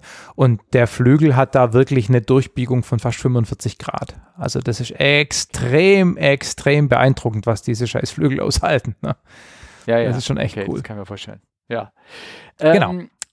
Was noch den Seitenrudereinsatz eingeht, das muss ich ja doch nochmal sagen, weil du sagst, bei dem Motorflieger ist es nicht so wichtig. Es gibt ja aber diesen P-Faktor, der sagt was, ja, ja. du ausgleichen musst oder irgendwas. Beim, bei, der, bei den Cessnas und gerade auch bei diesen Diesel-Cessnas ist der nicht unerheblich, ähm, finde ich schon. Also insbesondere, dass man ja. Aber das ist ja was anderes. Da geht es ja darum, dass du beim Geradeausflug deinen Fuß im Seitenruder lässt, damit, die, damit der Faden in der Mitte bleibt, oder? Oder die Bälle. Äh, die ähm, im Reiseflug sind die, im Geradeausflug sind die ja so gebaut, dass der, der P-Faktor, also hm. das ist der, nennt sich Propeller, Propellerfaktor, da sind ja diverse Faktoren, die da reinspringen, die den die das für unsere Hörer, die je nachdem, wie rum der Propeller dreht, den Flieger auch zu einer Seite rüberziehen. Das ist der verquillte Slipstream von dem Propeller. Ja. Das ist der andere Ansteigwinkel, der bei der Vorwärtsfahrt, den der Propeller, das aufsteigende Propellerband mhm. gegenüber dem absteigenden Propeller hat und den, der Drehzahl, den Torque selber vom ja. Motor, der ja den Flieger auch noch verdrehen will. Und das kannst du so konstruktiv, konstruktiv schon so einbauen, dass du im Reiseflug das Ding kein Ruderinput machen musst. Aber beim Steigflug ja. Ja, theoretisch, ne? Also wenn das gut gebaut ist. Ja. Du hast hinten am, an, an, beim Seitenruder ähm, bei so einer Diese Cessna ist hinten immer noch so, genau, so ein kleines Blechstück, was du denn noch ja. biegen kannst, ne? um das so das Feinjustierte machen. Da geht der Mechaniker hin und biegt da so ein bisschen dran rum und dann passt schon wieder. Ja. Nee, aber ähm, äh, wenn du im Steigflug bist mit niedriger mhm. Geschwindigkeit, also Nase mhm. hoch, mhm. viel Leistung, musst du ordentliche Seitenruder, ja. meistens rechts, an, weil die Motoren alle halt rechts rumdrehen, ähm, da reingeben. Und äh, wenn du das nicht machst, also das konntest du schön sehen jetzt im Traffic Pattern, ne, dann sind sie gestiegen mit 600 Fuß raus. Ich sag Seitenruder, ah ja, ja, ja, ja, grrr, drehten sie rein, auf einmal wupp, hatten sie 800 Fuß. ja. Das ja. geht dann, ne? Weil das ist dann, ja. auf einmal ist der Flieger schiebt nicht mehr, sondern ja, fliegt dann gerade und dann bringt ja. das was. Ne? Wo, wobei, das hat ja wie gesagt nichts mit negativem Wendemoment zu tun und über das hatten wir ja vorhin geredet. Ne? Also beim, beim Kurvenflug, na genau, okay. Ja. Genau, das hat ein Segelflug, äh, P-Faktor, Propellerfaktor oder wie es genau. hat ein Segelflugzeug. Wobei, deine Kiste, wenn du oben den Quirl auspackst? Nee, auch nicht. du, das Ding macht vor allem Lärm. Also, du merkst da, also ein äh, Drehmoment, das in irgendeiner Art und Weise dein Flugzeug beeinflusst, ist da kein spürbar. So. Also, das Ding nee. das scheppert und wackelt und macht Lärm und, äh, nee, nee, kein, kein Thema. Okay, ich frage ja nur, ob da irgendwie irgendwas. Nee, nee noch eine äh, Rolle spielt oder nee, nee, nee, Also es gibt natürlich auch Eigenstarter mit Mehrdampf, ähm, da ist das vielleicht anders, aber der, der, Propeller sitzt ja auf dem Rumpf, das heißt, er ja. überspült ja eigentlich gar nicht den Rumpf. Ähm, ja, also spielt eigentlich keine Rolle, glaube ich. Ja, okay, gut, alles klar. Hm, okay. Genau. Ähm, wir haben da das drin stehen, dass du jetzt mal ein bisschen was über deinen Segelflugwettbewerb irgendwie erzählen möchtest. Wo du naja, nö, also ich bin ja gar nicht mitgeflogen. Also ich kann ja gar nicht kompetent über den Segelflugwettbewerb erzählen. Ich war ja nur eben dort. Ich wollte fotografieren. Ja. Ich war in Landau. Da war die Qualifikationsmeisterschaft der Junioren und die deutsche Meisterschaft der Frauen, äh, 18 Meter Klasse und habe da ein bisschen fotografiert. Und dann war ich äh, am Tag danach, war ich auf der Hahnweide, da war der internationale Hahnweide-Wettbewerb. Das ist immer geil, weil da halt viele große offene Klasseflieger, also 30 Meter Spannweite, zwei Etas waren da, äh, mhm. rumeiern und habe da ein bisschen fotografiert. Das war eine witzige Geschichte. Ähm, mhm. Und ja, wollte ich einfach nur von meinen fliegerischen äh, Abenteuern erzählen. Wie gesagt, ich habe jetzt ja seit letzten Herbst einen UL-Schein, also Flugzeug mit Motor. Und im Gegensatz zum Segelfliegen, wo ja der Weg das Ziel ist, ja, ist es beim Motorfliegen ja nicht so. Du musst ja irgendwas tun. Du kannst ja nicht einfach nur starten und eine halbe Stunde in der Gegend rumfliegen, weil es wird nach 3,3 Minuten langweilig. Das geht einfach nicht. Ja. Und dann musst du mal irgendwo, musst du irgendwas ausdenken, musst irgendwo hinfliegen, wo es was Gutes zu essen gibt, oder musst irgendjemand besuchen gehen, oder fliegst halt auf einen anderen Platz, wo gerade Segelflugwettbewerb ist und landest da, um Fotos ja. zu machen. Das war dahinter. Ja, okay, alles klar. Ja, ja, ja, ja. Ach ja, so ein bisschen die Vorurteile wieder losgehen. Aber andererseits bringst du dann, drehst du in dem Seeflur stundenlang Kreise und versuchst dich da äh, in der Luft zu halten und fragst dich, scheiße, scheiße, wo ist das nächste Klo? Also, wenn du ein Scheiße-Problem hast, dann ist das mit dem Klo auch tatsächlich eine wichtige Frage. Ansonsten ja. für das andere Problem gibt es ja Lösungen. Ja, das weiß ich, ich weiß genau. es. Ich will ja gar nicht, TMI, too much information, ich will das ja gar nicht, gar nicht, gar nicht, äh, ja.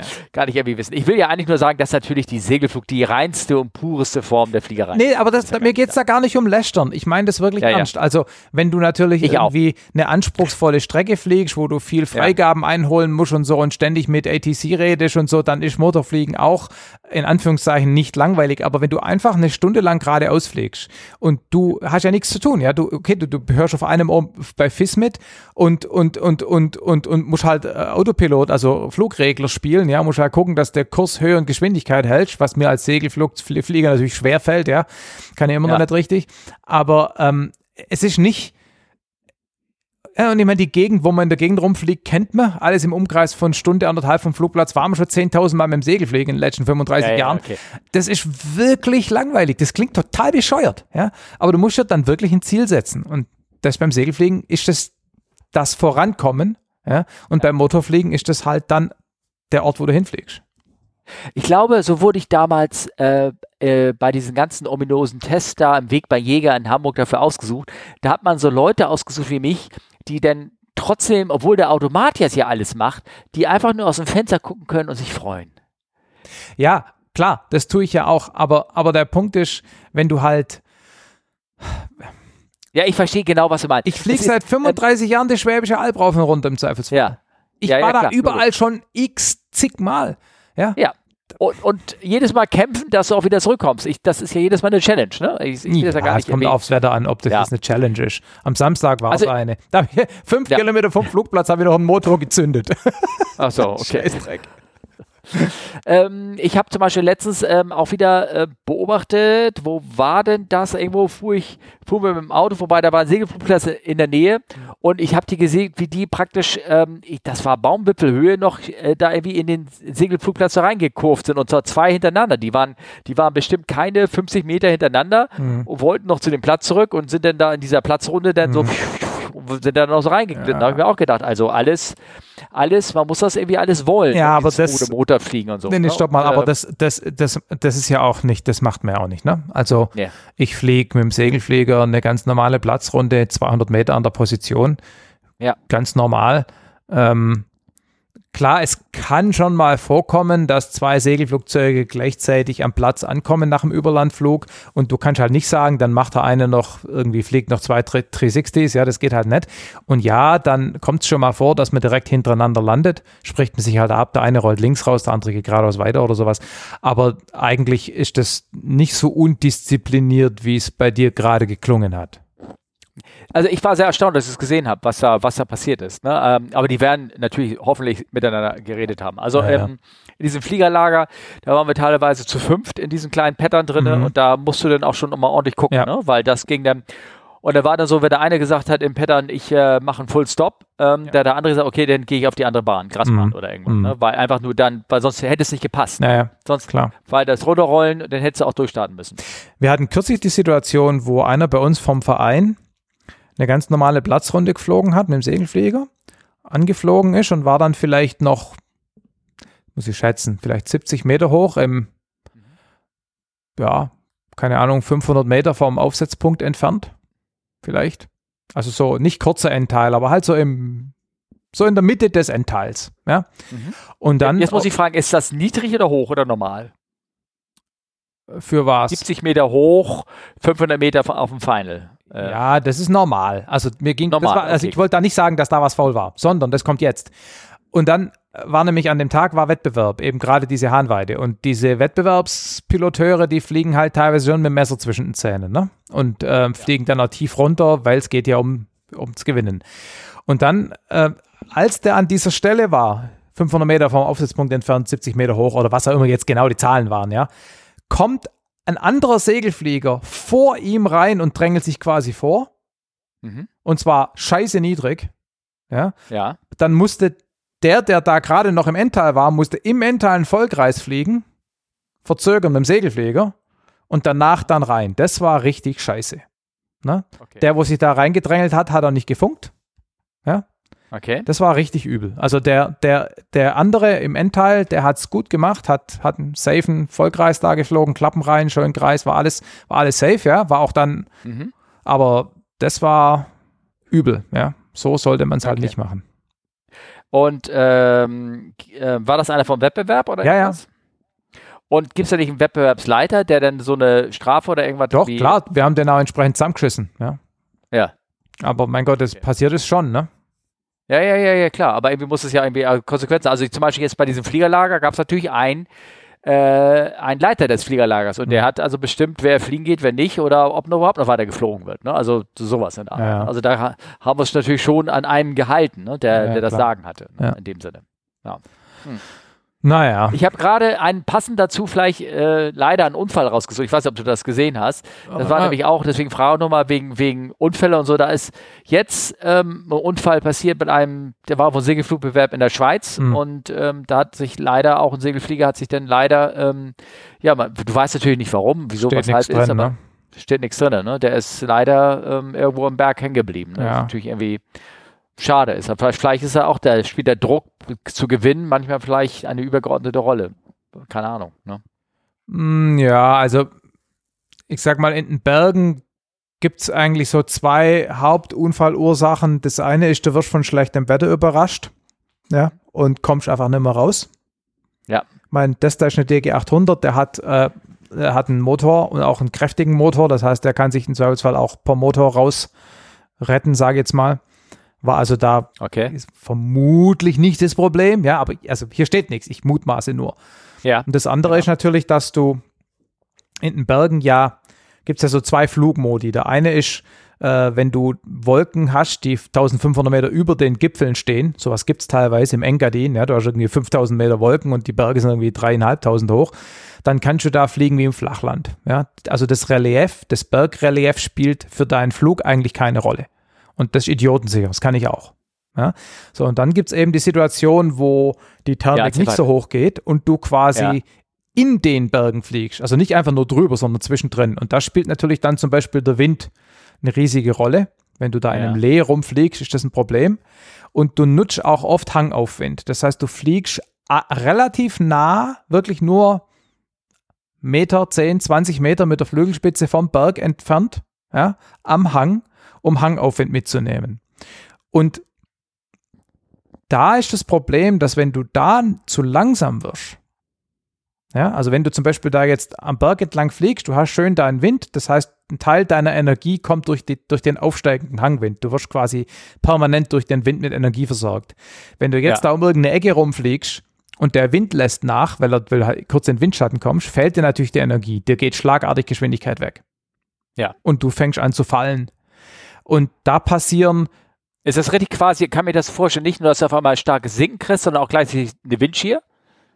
Genau, also du, genau, ja. du kannst also Windschier in dem Sinn, dass einfach der Wind, der dich bisher Also ne, du fliegst, angenommen, der Berg ist rechts von mir, der, kommt, der, Wind kommt von links, rechts von mir ist der Berg, der Wind bläst gegen den Berg, es gibt also Aufwind an dieser von, rechts von mir liegenden Bergseite und ich fliege knapp an diesem Berg entlang, um den Aufwind mitzunehmen. Und wenn ich jetzt eben was auch immer passiert, Wind lässt nach, gut, ist unwahrscheinlich an solchen Tagen, oder man fliegt um irgendeine kleine Ecke rum, wo da ein bisschen Windschatten ist, dann fällt diese Energie.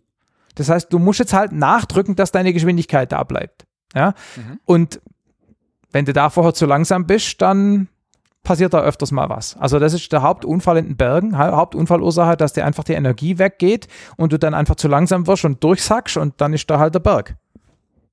Und wie lange dauert es da, den Motor zu zünden? Ach, vergiss es, da brauchst du gar nicht dran kann. denken. Ja, okay. spielt, da, bei der Bergfliegerei darfst du nicht berücksichtigen, dass du einen Motor hast, weil du den in solchen Situationen überhaupt nicht ankriegst. Nee, du musst einfach 20 km/h schneller fliegen, als du das ein gefühlmäßig, Gefühl, Gefühl nach äh, eigentlich würdest. Okay. Ja? ja okay. Und das ist ja. echt, ähm, das muss man halt wissen. Und wenn jemand nicht regelmäßig in den Bergen fliegt, auch hier keine Unterstellung, ich weiß von nichts, aber wenn jemand nicht regelmäßig in den Bergen fliegt, dann, dann, dann macht er das nicht intuitiv. Ja. Mhm. Und dann okay. passieren auch mal Dinge. Also das ist nicht ungefährlich. Ja, ja, okay. Hm. Ach ja, na gut, schauen wir mal. Ähm, ich ähm, ich habe ja eben nochmal gesagt, ja, wegen die beiden, die da im Endteil sind und da so mhm. reingeflogen sind und du hast mir auch das erzählt. Ich habe jetzt gerade in so einem anderen Forum war die Diskussion überhaupt um das einmotorige Fliegen, ähm, mhm. einmotorig Fliegen IFA, mhm. ne, also in den Wolken und mit Einmotorik ja. und ich sag, du fliegst ja ohne Motor rum, sozusagen. Ne? Ja, ich fliege nicht IFA. Du fliegst nicht AFA, nein, aber ich meine, immerhin habe ich Motor und kann damit äh, fliegen. Es ist überhaupt, ähm, würdest du einmotorig AFA fliegen? AFA heißt Instrumentenflug, das heißt ja. in den Wolken für unsere Hörer. Naja, also habe ich mir noch nie Gedanken darüber gemacht, weil ich keine Lizenzen und, so weiter dafür habe und auch kein Flugzeug. Ne? Mhm. Aber okay. man hört natürlich die Diskussionen von, von, von, von Piloten ja. und gibt schon Leute, die sagen, ja, mit einem vernünftig gewarteten und instrumentenmäßig gut ausgestatteten Flieger, der äh, Anti-Icing an den Flügeln hat, mache ich das. Ja, so eine Cirrus. Mhm. Ja? ja. Und ich glaube, das kann man auch vertreten. Es gibt andere, die sagen, das mache ich nicht, äh, ohne zweites ja. Triebwerk. Also, ja, ja, ja, okay, gut. Alles klar. Ja, ja, das ist so eine Sache. Ne? Auf einer Seite, ähm, also man, für unsere Hörer, das Risiko ist halt bei einem Motorigen, du, dass der Motor ausfällt, klar, logisch, mhm. da muss, hat man immer so ein bisschen Hinterkopf. Und das kann besser ausgehen, wenn du dir einen Lande Landeplatz suchst, wenn du natürlich sehen kannst, wo der Boden unter dir ist. Also und, mit anderen ähm, Worten, das Problem ist, ja. wenn dir halt die Latte stehen bleibt, dann ja, musst genau. du halt bei einem einmotorigen Flieger landen und wenn dir das in einer IFR-Situation passiert, wo du, also oft bedeutet ja, dass du ein Motorflugzeug hast, was zwar IFR-Strecke fliegen kann, aber nicht IFR landen, ohne Sicht. Ja. Ja, und dann hast du halt ein Problem.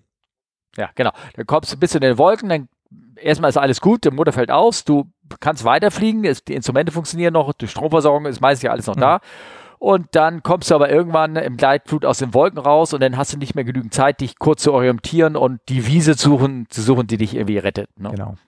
Ja, das ist so das, äh, worum es geht. Auf der anderen Seite sind die Motoren wirklich extrem eigentlich wirklich zuverlässig. Ne? Da, da ist es. Also, ne? und, Wie hat einer mal gesagt, ja. der Motor weiß ja nicht, dass ich gerade AFA fliege. Also warum soll der dann ausfallen? Ja. Ja, ja, genau. Also ich, ähm, einmotorig nachts ist auch so eine Sache, ne? Das ist dieselbe Diskussion, weil da, da kann es auch so ein schöner Tag sein. Ja. Wenn, wenn der Motor ausfällt, weißt du nicht mehr, wo die Wiese ist, weil du sie einfach schlichtweg nicht mehr ja. siehst. Ne? Also wie ist deine Meinung genau. dazu? Du würdest machen, oder? Ähm, ich habe es schon zu oft leider gemacht. Hm. Ne? Also, und zweimotorig ist ja auch, wird die Maschine komplexer, ne? Dann Klar. hast du, dann mhm. ist viel mehr Klimbim dran, wo du gerade der Ungeübte dann Fehler machen kann. Ne? Also ja. das, ich weiß gar nicht. Äh, naja, gut. Also das wollte ich nur mal ganz kurz mal, ja. ähm, ganz kurz mal ein bisschen beleuchten. Ja. Äh, du hast hier was reingeschrieben, du hast ein Hubschrauberfoto ähm, ja. Ähm, reingepostet. Ja, wir, wir saßen am, äh, am Lagerfeuer Samstag abends ja. und gucken an den Himmel, fliegten Hubschrauber vorbei, der im Grunde blau angemalt war, so blau-silber, wie halt so ein klassischer Polizeiheli da, ne? Mhm. Und ähm, jemand anders meinte, hey, wieso, der hatte doch einen roten Streifen. Nicht so was, ich habe nichts gesehen. Dann haben wir ein bisschen gegoogelt und es gibt tatsächlich Polizeihubschrauber, die haben zwar keinen roten Streifen, aber in großen roten Buchstaben steht auf der Seite Call 119er,700. Also so nach dem Eigentlich Motto, cool Ruf mich ja. an auf der 119 ja. 700. Genau. How's my driving? Ja, genau, Call 1-800 eat shit oder wie heißt das? Genau. Ein Amerikaner beschissen mal gerne Hau. genau. Und dann haben wir uns gewundert, ja. was damit auf sich hat. Und es gibt ja, es gibt ja in der Schweiz gibt's F-18s, die haben ähm, auf ihrem Tank draufstehen, äh, ich glaube Standby 121.5.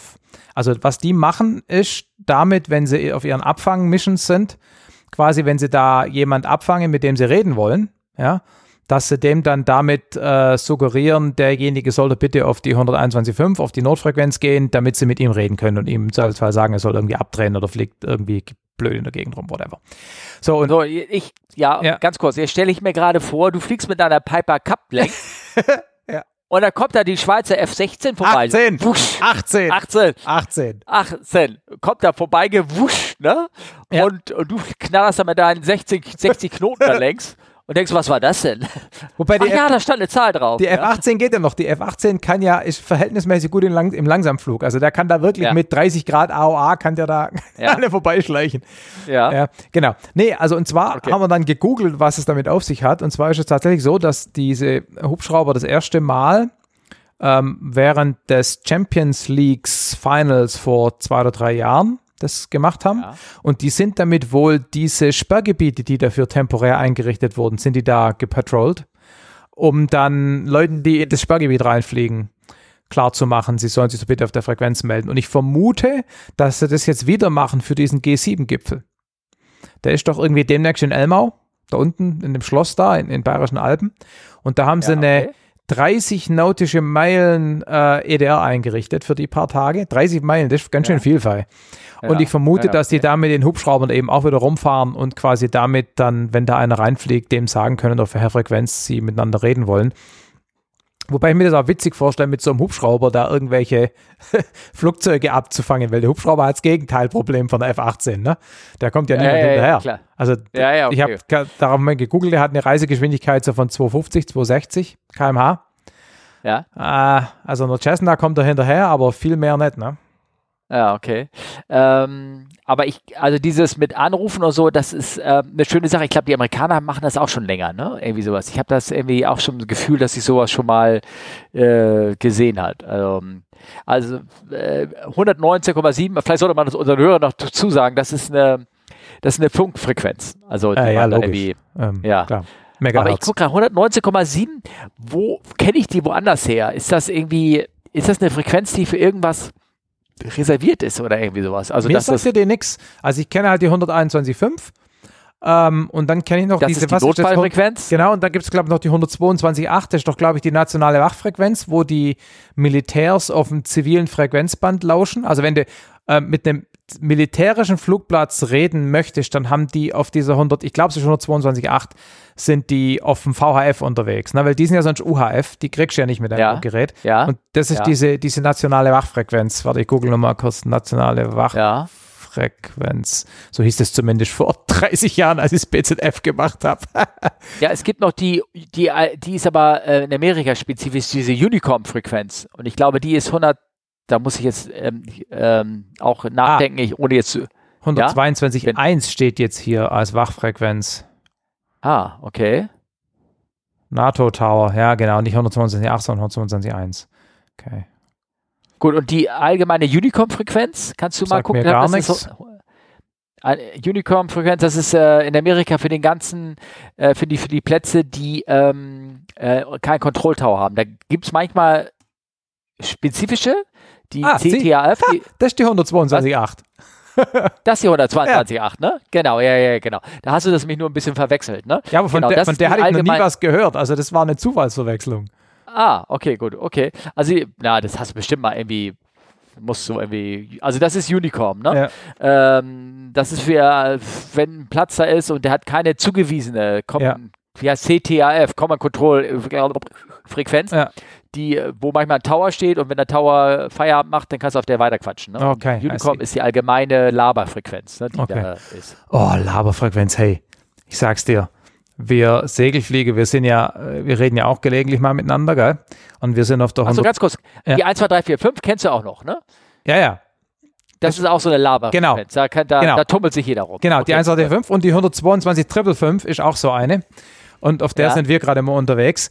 Und Okay. wenn dann die Segelfliegen miteinander reden, das ist ja noch irgendwie sinnvoll, ne? weil du hörst, ja, die reden eigentlich immer übers Wetter. Ja? Also, wo ist's, wie geht's da und wie ist das Wetter? Und in letzter Zeit sind da so ein paar Motorflieger, muss ich wieder über, über Motorflieger lästern, die reden ohne Ende. Und dann fliegen wir links an Augsburg vorbei, bis wir gegen eine Wand prallen. Das sind dann die Alpen. Dann gehen wir nach rechts. Und die ganze Zeit, ich bin vor dir. Ja, das stimmt. Ich sehe dich. Ich bin hinter dir. Ohne Ende. Extrem nervig. Also, falls diejenigen zuhören, Schnauze halten. Furchtbar. Okay. Sorry. Muss das Gut. sein. Habt ihr gehört? Auftrag weitertragen. Völter ist sauer. Nee, aber also die ganzen Segelflieger sind stinksauer, weil das Ja. kann echt nicht sein. Und das ist jetzt nicht übertrieben. Die reden wirklich ununterbrochen. Drehzahlen werden ausgetauscht, Höhenmessereinstellungen werden ausgetauscht, Positionen. Ich bin links auf deiner 2 Uhr Position und deshalb bist du rechts. Äh, furchtbar. Sinnfrei. Habt ihr nicht eine Segelflug, äh, nicht eine de dezidierte oder könnt ihr Nee. euch in eurem Verein da nicht eine ein Nee. für euren Platz? Die gibt es doch eine, Also oder? Platzfrequenz bedankt sich, wenn wir da ständig drüber drauf rumlabern. Das geht nicht. Okay, gut. Aber es gibt schon eine Platzfrequenz, die ihr dann Ja. eindreht, wenn ihr zum Platz fliegt. Klar, wir sind ein Sonderlandeplatz und wir reden da Ja. ganz normal auf den ganz normalen, also wir sind 118 205 und sobald wir halt gestartet sind und Strecken fliegen, also nach fünf Minuten sind wir runter von der Frequenz und gehen auf eine Laberfrequenz. Okay, ganz kurz. Wenn ihr Strecken fliegt, geht ihr eigentlich auch auf die äh, FIS-Frequenz? Nein. Also Flight, Nein, nein. nein, um Nein. Gottes Willen. Der wird sich bedanken, wenn jeder Segelflieger von ihm Traffic Information haben will. Das genügt ja einfach nur, dass er, ich meine, ihr habt, ihr habt ja keinen Transponder an Bord, weil meistens zu viel Strom das Ding kostet, ne? Ähm, aber wäre ja schön, wenn er sagt, hier, ihr habt den Squawk und dann hält er einfach Nee. den Mund und dann sieht er euch Nee, zumindest. nee, ne? nee, der will uns auch nicht sehen. Du, auf der Oh. Alp sind bei gutem Wetter hunderte von Segelfliegern unterwegs. Die, der, der will uns nicht sehen. Das geht gar nicht. Okay. Wa- Was wir machen, ist natürlich gelegentlich bei FIS mal nachfragen, ob, irgendeine, ob irgendein Sperrgebiet aktiv ist. Ne? Also wir haben ja auch so Schießgebiete und so, Ja. ähm, Mhm. die übrigens seit neuestem samstags aktiv sind. Mhm. Hm. Kaum ist Krieg in Europa, schon arbeitet die Bundeswehr samstags in ihren Schießgebieten. Krass, ne? Kriegen die eine Schichtzulage? Kostet alles Geld, ne? Haben ja. jetzt ja 100 Milliarden extra. ja, ja, okay. Nee, aber das ist wirklich auffällig, ne?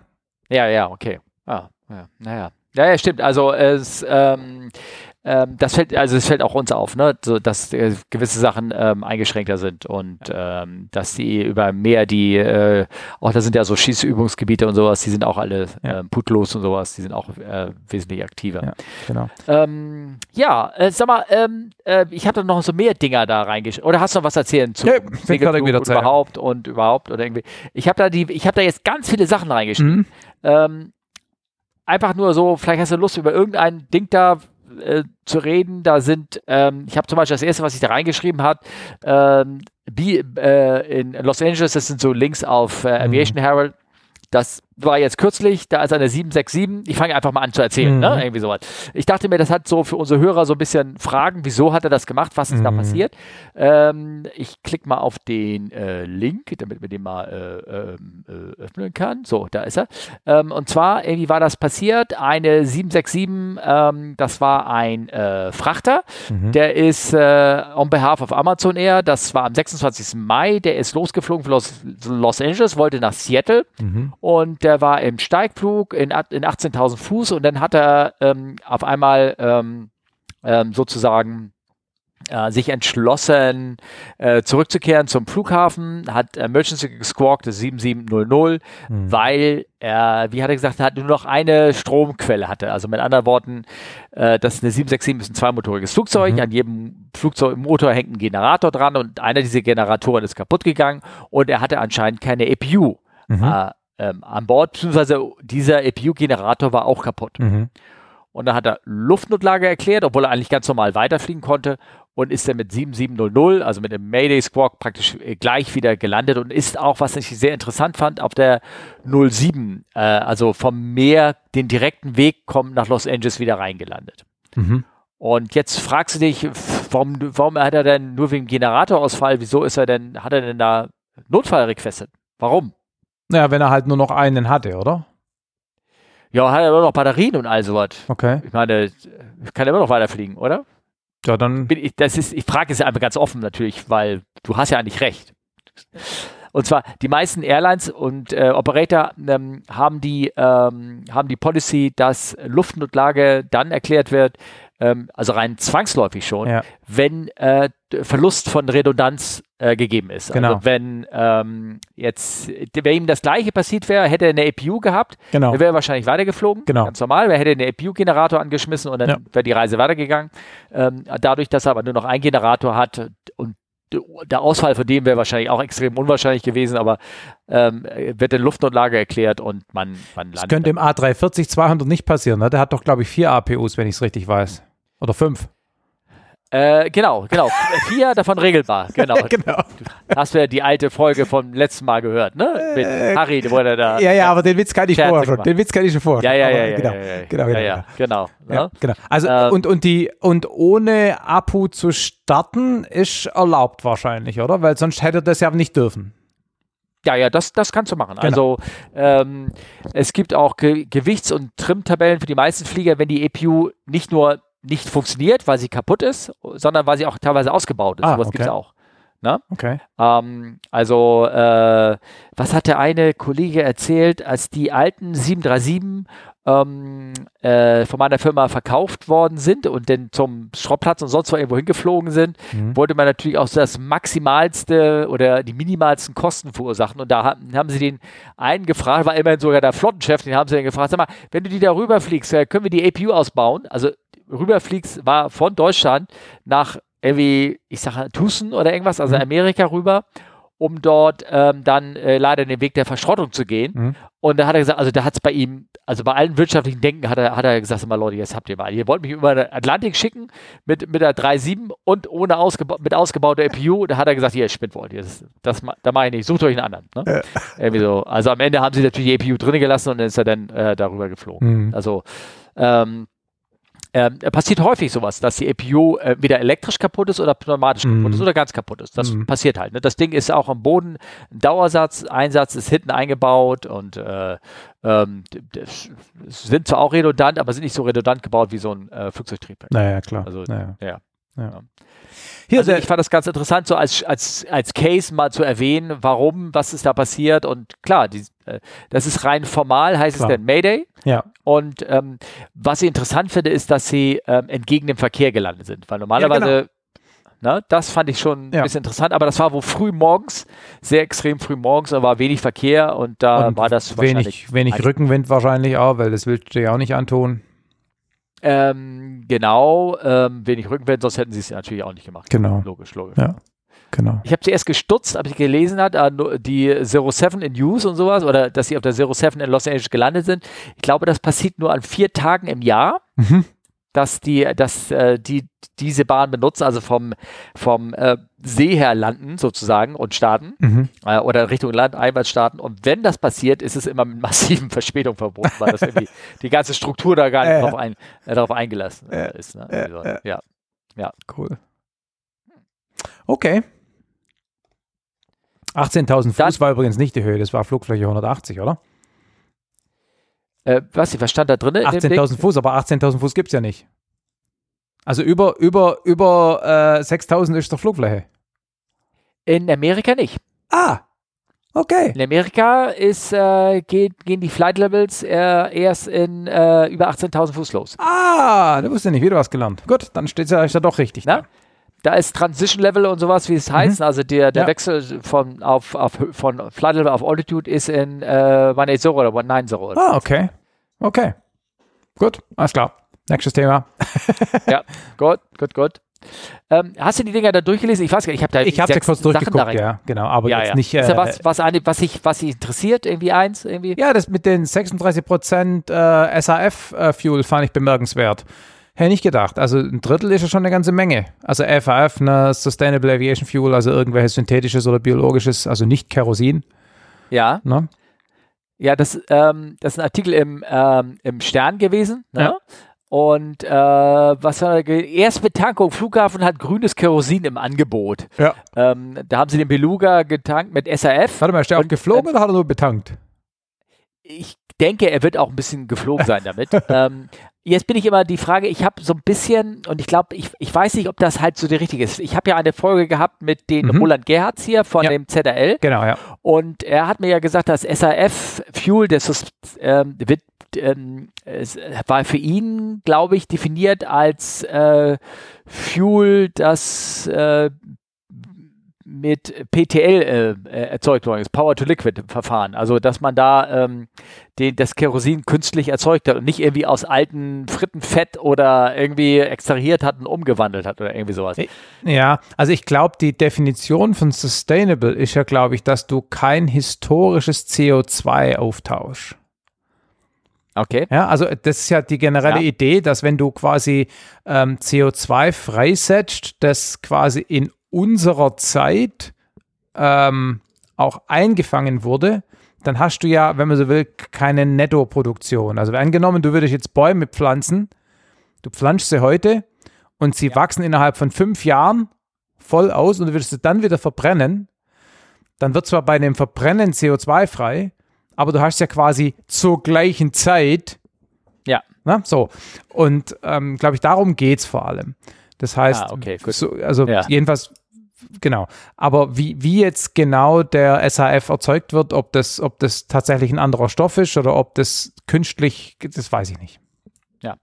Also ich wage aber mal zu behaupten, das wurde ja so großartig angekündigt, ich wage mal zu behaupten, dass wenn dieser Beluga, der ja da, glaube ich, ein, zweimal täglich da mhm. ähm, nach Bremen hinfliegt, wenn sie den immer von über mehr als ein Drittel mit diesem SAF-Fuel, äh, ich könnte mir vorstellen, dass deren äh, Tank da relativ schnell leer ist, oder? Weil ich meine, der, der, der lutscht ja auch schon da so 30 Tonnen weg im, ähm, also wenn der ja zwei, dreimal dahin fliegt nach Bremen, der, das ist doch, ich meine, das, wie viel produzieren die davon, von den Kram? Also so viel haben die auch gar nicht, oder? Ja, das also, ist das Problem. Das hat ja da dein ja. Kollege da in der Episode auch gesagt, dass die, die, ja. die entsprechenden Produktionskapazitäten überhaupt nicht da sind. Und ja. ich muss auch ganz ehrlich sagen, ich, ich also ich habe ja die aktuelle Episode bei uns, da geht es um das Direct Air Capture, ne? also dass man CO2 das wieder aus der Atmosphäre ja, raussaugt ja. oder rauschemisiert. Und ähm, wir haben in der Episode auch wieder ein bisschen geredet über, über Klimawandel und was man dagegen tun kann. Ich, ich habe keine Hoffnung, dass wir das hinkriegen als Menschheit. Ich meine, es äh, wird Jahrzehnte dauern, bis man, wenn man das überhaupt schafft, vollständig von Kerosin auf SAF umstellt. Ja. Und, und, und, und die Tatsache, dass sich dieses Direct Air Capture jetzt ansatzweise lohnt finanziell, heißt ja eigentlich nur, dass wir inzwischen so einer, in so einer äh, dramatischen Situation sind, was den Klimawandel angeht, dass man sich diese hohen Kosten von so einer Technologie leisten muss oder wie auch immer man das nennen will. Ne? Ja, ja. Also das ja. ist alles, alles äh, ziemlich hoffnungslos, meiner Meinung nach. Was genau. nicht heißen soll, dass man es nicht probieren soll. Aber, aber genau, wer, wer genau. jetzt irgendwie ja. der Meinung ist, irgendwie da, da, da, da hat jetzt irgendwie in Bremen so ein Beluga mal betankt und in drei Jahren sind wir deshalb alle, fliegen wir mit SAF rum. No way, ne? Also das ist ja, eben genau. kein exponentielles Wachstum, wie man es oft in Tech-Themen äh, hat, ja, weil, weil sich die Infrastruktur nicht exponentiell selber weiterentwickelt. Also einfach nur scheiße teuer.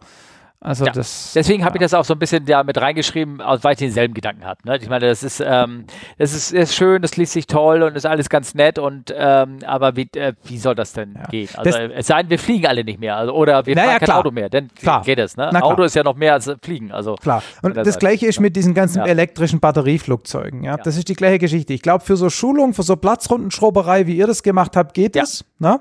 Da hätte ich mir so eine Pipistrel echt gewünscht. Absolut. Das wäre witzig gewesen. Genau. und nach einer genau. Stunde Werkstatt ein Battery Pack und so weiter. Das funktioniert. Ja, aber das geht ja nicht bei der Maschine. Das, die wird geladen mit dem ja, Stecker. Aber das ist ja auch, aber, ich meine, es ja. ist nicht schwer, sich vorzustellen, dass man den wechseln können könnte. Ja. ja. Also das, und das funktioniert. Und da ist auch, da ist auch keine, da ist auch keine Einschränkung in der Nützlichkeit damit. Ja. Also das funktioniert. Und ich kann mir auch vorstellen, also auch bei Segelfliegen gibt es ja inzwischen batteriebetriebene Eigenstarter und so. Das funktioniert auch. Ja. Aber für das, was den Großteil des Flugbetriebs be betrifft, kann ich es mir nicht vorstellen. Hat ja auch dein Kumpel gesagt, ne? Da hier dein Gast. Also das, ich, das, ich bin da nicht optimistisch. Ja, ja, ja, genau. Hm. Genau, also deswegen habe ich das da ein bisschen mit reingeschrieben, damit wir einmal ganz kurz frustriert ja. darüber diesen Artikel lesen und äh, freuen, dass wir jetzt eben gerade Stern ein paar Klicks erzeugt haben. Und, genau. Äh, genau. Genau, genau. Ja. Ähm, Eine PA12 dann, ist beim Banner Pickup runtergefallen. Ja, das habe ich äh, gelesen, aber ähm, und zwar äh, folgendes ist da passiert, man muss es ja auch mal alles. Da steht ähm, im Aviation Safety Network, das war irgendwie passiert, leider mit einem Toten am 28. Mai, ist eine Piper Super, eine Super Cruiser, eine PA12. Ja, das ist auch so was Cup-artiges, ne? Genau, genau, so ein Tail äh, wie nennt sich Tail Dragger, ne? Dragger nee, ja. irgendwas hier, genau, ist da, ähm, wollte so ein Banner sich äh, hochziehen, also mit anderen Worten, ähm, ähm, hinterher so ein Werbebanner ziehen und äh, die werden ja aufge, der, der fliegt los und hat da hinten so einen Haken, den er rauslässt und der Banner liegt so mit so einer Fangleine so hoch, äh, liegt auf dem Rasen und er fliegt vorbei und nimmt das Ding dann so auf, ne? Genau. Und das ich wollte fragen, du bist doch so ein Kenner dieser Szene und kannst du erzählen, was, wie das dann so passiert ist und warum, warum er denn da jetzt gestallt ist? Ich wie kommst du auf ich, die Idee, dass ich ein Kenner dieser Szene bin? ja, weil ich einfach gerne solche Witze mache. Achso, okay, ähm, alles klar. Ah, ja, ja. Nein, ähm, ja.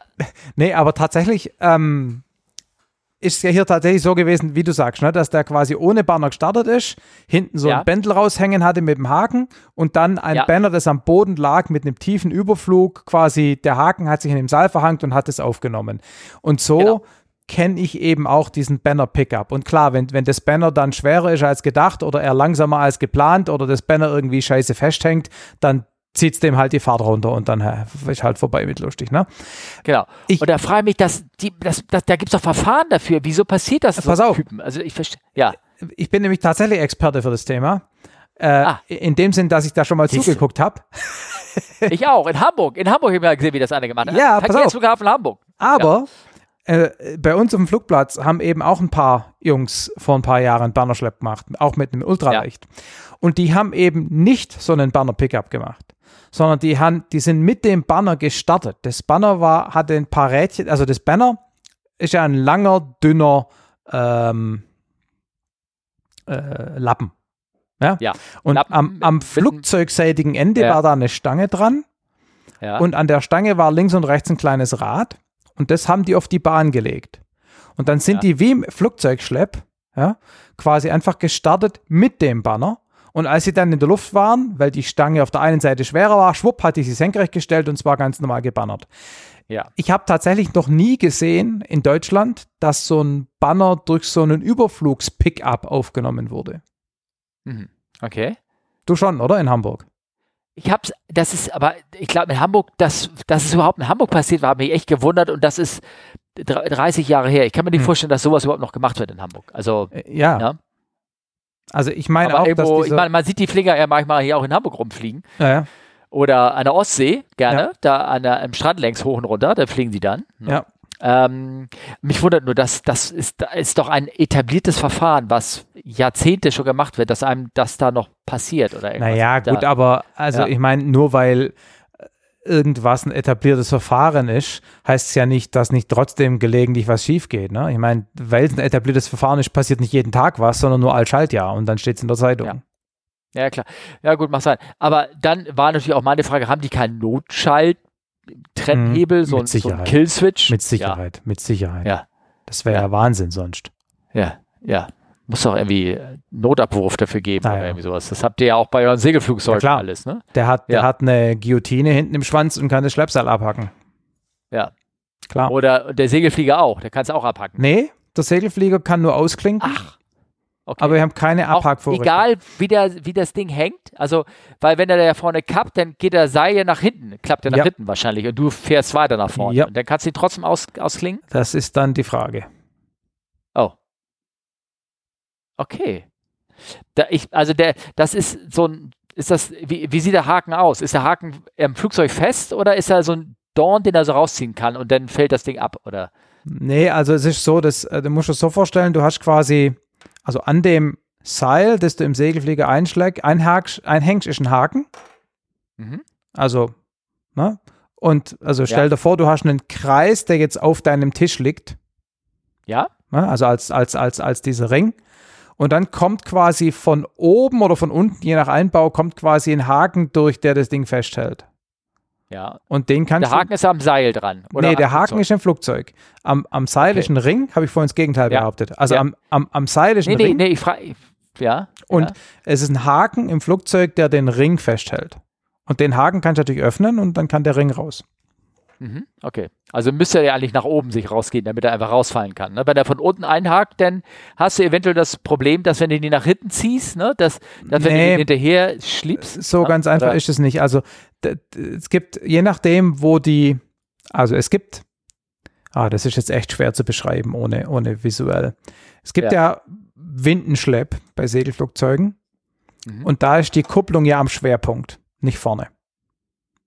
Also die Kupplung sitzt unten am Rumpf, zum Beispiel am Fahrwerk. Mhm. Ja, und also halt ganz kurz, beim F-Schlepp hakst du woanders ein als beim äh, äh, Windenschlepp? Inzwischen. Also es gab früher Flugzeuge, die hatten ja. nur eine Schwerpunktkupplung.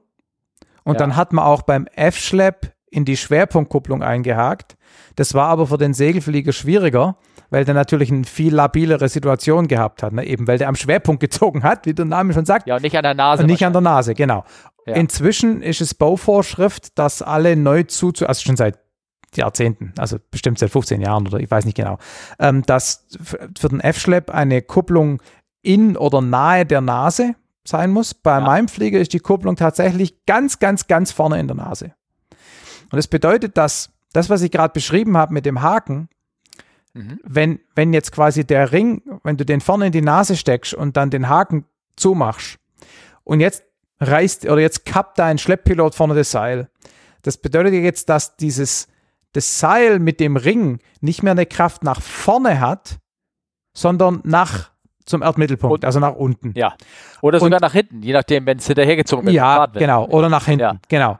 So, und wenn du jetzt diesen Haken aufmachst, dann ist diese, dieser, diese, dieser Ring, in den der Haken reingeht, ist immer noch in einer, wie soll ich sagen, in, in, einer, in einer Stahlkulisse. Ja. Und okay. ob der da rauskommt, ja. darf bestritten werden. Ja. Ja. Okay, gut, alles klar. Im, im, im, also im Schwerpunktkupplung ist natürlich kein Problem. Ja. Ne? Beim Windenschlepp ja. ist auch so, dass der von selber ausklingt. Also da, da ist so gemacht, dass quasi der Haken, von dem wir geredet haben, der ist fest. Den kannst du im Flugzeug auf und zu machen für manuelles Ausklinken. Mhm. Aber der Haken ist nach hinten, hat quasi eine federbelastete Begrenzung. Und wenn du jetzt deinen Windenstart machst und die Winde überfliegst und das Seil dann langsam nach hinten zieht, dann klingt es von selber aus. Aha, okay, alles klar. Gut. Ja, ja, schon pfiffig gemacht. Ne? Ja. Da will ich gerade, ähm, warum er, äh, der Flugzeugflieger, also der, der, der Schleppflugzeug, warum er das machen könnte, dass er den Haken äh, cuttet. Es wird zum Beispiel, wenn der Motorausfall hat. Ne? Genau, dann sagt ja, er, dann will ich dich loswerden und dann suche ich mir mal ein Landefeld und du bist äh, genau. on your own. Ne? So genau. Art. Ja, genau. Aber wenn, wenn der da gerade den Pickup macht und er merkt, der wird da durch den Pickup zu langsam, dass er da schnell genug reagiert, den Bändel wegzuschmeißen, ist halt die Frage. Ne?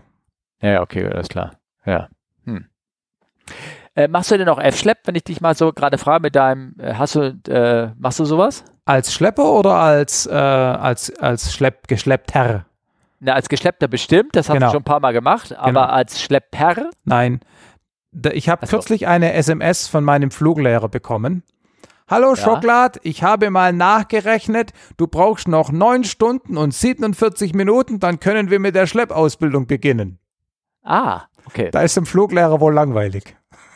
Ja, okay, gut, alles klar. Gut, gut, gut, gut. Ja, also mit anderen Worten, äh, hast du nachher hast du neue Sachen zu tun. Ja, wobei ja. wir bei uns im Verein relativ wenig mit dem Ultraleicht schleppen, weil wir ja noch eine Jodel als Schleppflieger haben und das Ultraleicht ist nur so Plan B und du darfst ja auch ja. die schweren Segelflugzeuge nicht dranhängen.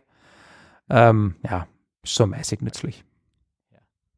Ähm, äh, eine Sache noch hier, wegen unser, was in unserem Dings hier im Sendeplan drin ist, den fand ich ganz witzig, der, die Geschichte von dem, von dem Telefon, was da um die Welt geflogen ist. Hast du das gelesen? Nee, ja? nicht gelesen. Ich kann es mir ungefähr vorstellen. Ja, genau. Und zwar hat es natürlich ähm, Fra hat Fragen aufgeworfen laut diesem Artikel. Also da ist äh, Folgendes passiert: Da ist ein ähm, Telefon bei irgendwie so einem äh, Business Class Sitz, ist es irgendwo oder normaler Sitz irgendwas, ist ähm, äh, in die Sitzritze äh, irgendwo reingerutscht und es war irgendwie ausgeschaltet. Mhm. Ne?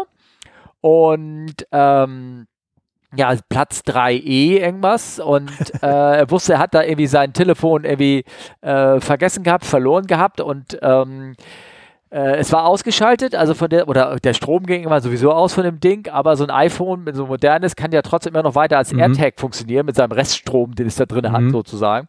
Und er konnte also äh, über Find My Things, Find My Thingies mhm. sozusagen, mhm. konnte, konnte er also immer sein Telefon verfolgen, wo es immer gerade irgendwie rumgeflogen ist und er hat keinen von der Airline erreicht, irgendwie dem zu mal sagen, ey, da ist mein, mein iPhone, äh, fliegt da irgendwie immer rum. Das ist übrigens auch typisch, dass überhaupt keiner mehr reist irgendwie bei den Airlines oder irgendwie sowas. Mhm. Ähm, hier Planespotter, wie hat er erzählt, hier das ist einer, der unser Logo gemacht hat, der sich letzten auch, der ist gerade geflogen mit irgendeiner Airline Condor, glaube ich, und sagt, also sowas, man schämt sich, ne? Service schlecht, Flieger dreckig, schmutzig, auch Kollegen von uns sagen, ist egal, ich schweife ab. Auf jeden Fall ähm, hat er keinen erreicht, sodass er dann über, über Vielfliegerforen Mhm. Hat er denn irgendwie einen ausfindig gemacht, der sein Telefon da irgendwie aus der Sitzritze rausgezogen hat? und so wurde es eben irgendwie wieder zugeführt. Cool. Also ist natürlich irgendwie eine witzige Geschichte. Auf der anderen Seite fragst du dich, wieso konnte da so ein Telefon ne, so mhm. unbemerkt so lange rumfliegen? Mhm. Guckt da überhaupt jemand nach? Sucht einer mal die Flugzeuge durch? Mhm. Es gibt ja nach jeder ähm, also die Crews selber müssen einen Search machen Mhm. Search beinhaltet auch, dass du mal so, mhm. so statistisch so jeden dritten Stuhl mal in die Sitzrisse reinfest mhm. und guckst, ob da irgendwas drin ist. Ne? Ähm, das ist aber nur bei Kurzstreckenfliegern, also jedenfalls ist so ähm, hier so in Deutschland oder bei meiner Firma so ein bisschen geregelt. Langstreckenflieger werden vom Personal gesearched, ne? Mhm. so. Und ähm, da sieht man mal, dass das irgendwie auch nicht wirklich da funktioniert mhm. hat, ne? dass da also so ein Ding da ähm, tagelang irgendwie rumfliegen konnte. Ähm, ja, also wirft eigentlich kein gutes Bild auf, mhm. die Sache. Kumpel von mir haben sie das Fahrrad gestohlen mhm. und äh, er hatte auch einen AirTag dran und äh, er hat dann der Polizei entsprechende Positionsdaten übermittelt. Ja. Und dann hat die Polizei dort nachgeguckt und haben sein Fahrrad wieder gefunden.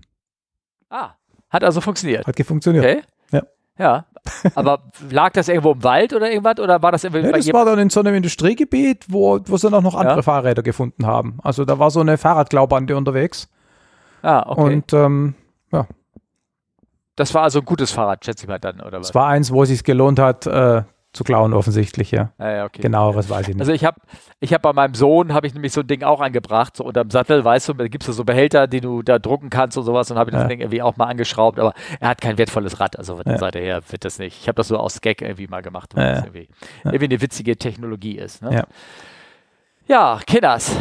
Äh, ich habe da noch andere Sachen da irgendwie drinne. Ach so, das muss ich, das finde ich, das müssen, müssen wir noch mal ganz kurz erzählen. Den Rollschaden. Hast du noch Kraft? Ja, ja. Der Rollschaden, der Rollschaden ist, ja, das wollte ich nur erzählen, weil da halt irgendwie, ich meine, da sind die Flieger echt knapp. Also da gab es einen Rollschaden in Frankfurt am so einem Jumbo. Hm. Ähm, äh, der, der stand da an der Bahn und ähm, ist ähm, ganz brav, wie er so sein sollte und kam hinter ihm ein 737 vorbeigerollt und hat seine Tragfläche touchiert und ist natürlich ärgerlich, weil momentan wird jeder Flieger interessanterweise gebraucht, hm. ne, weil entweder Klar. müssen sie zur Schulung oder irgendwas und ähm, naja, das wollte ich nur gerade erwähnen. Dass hm. da, ne?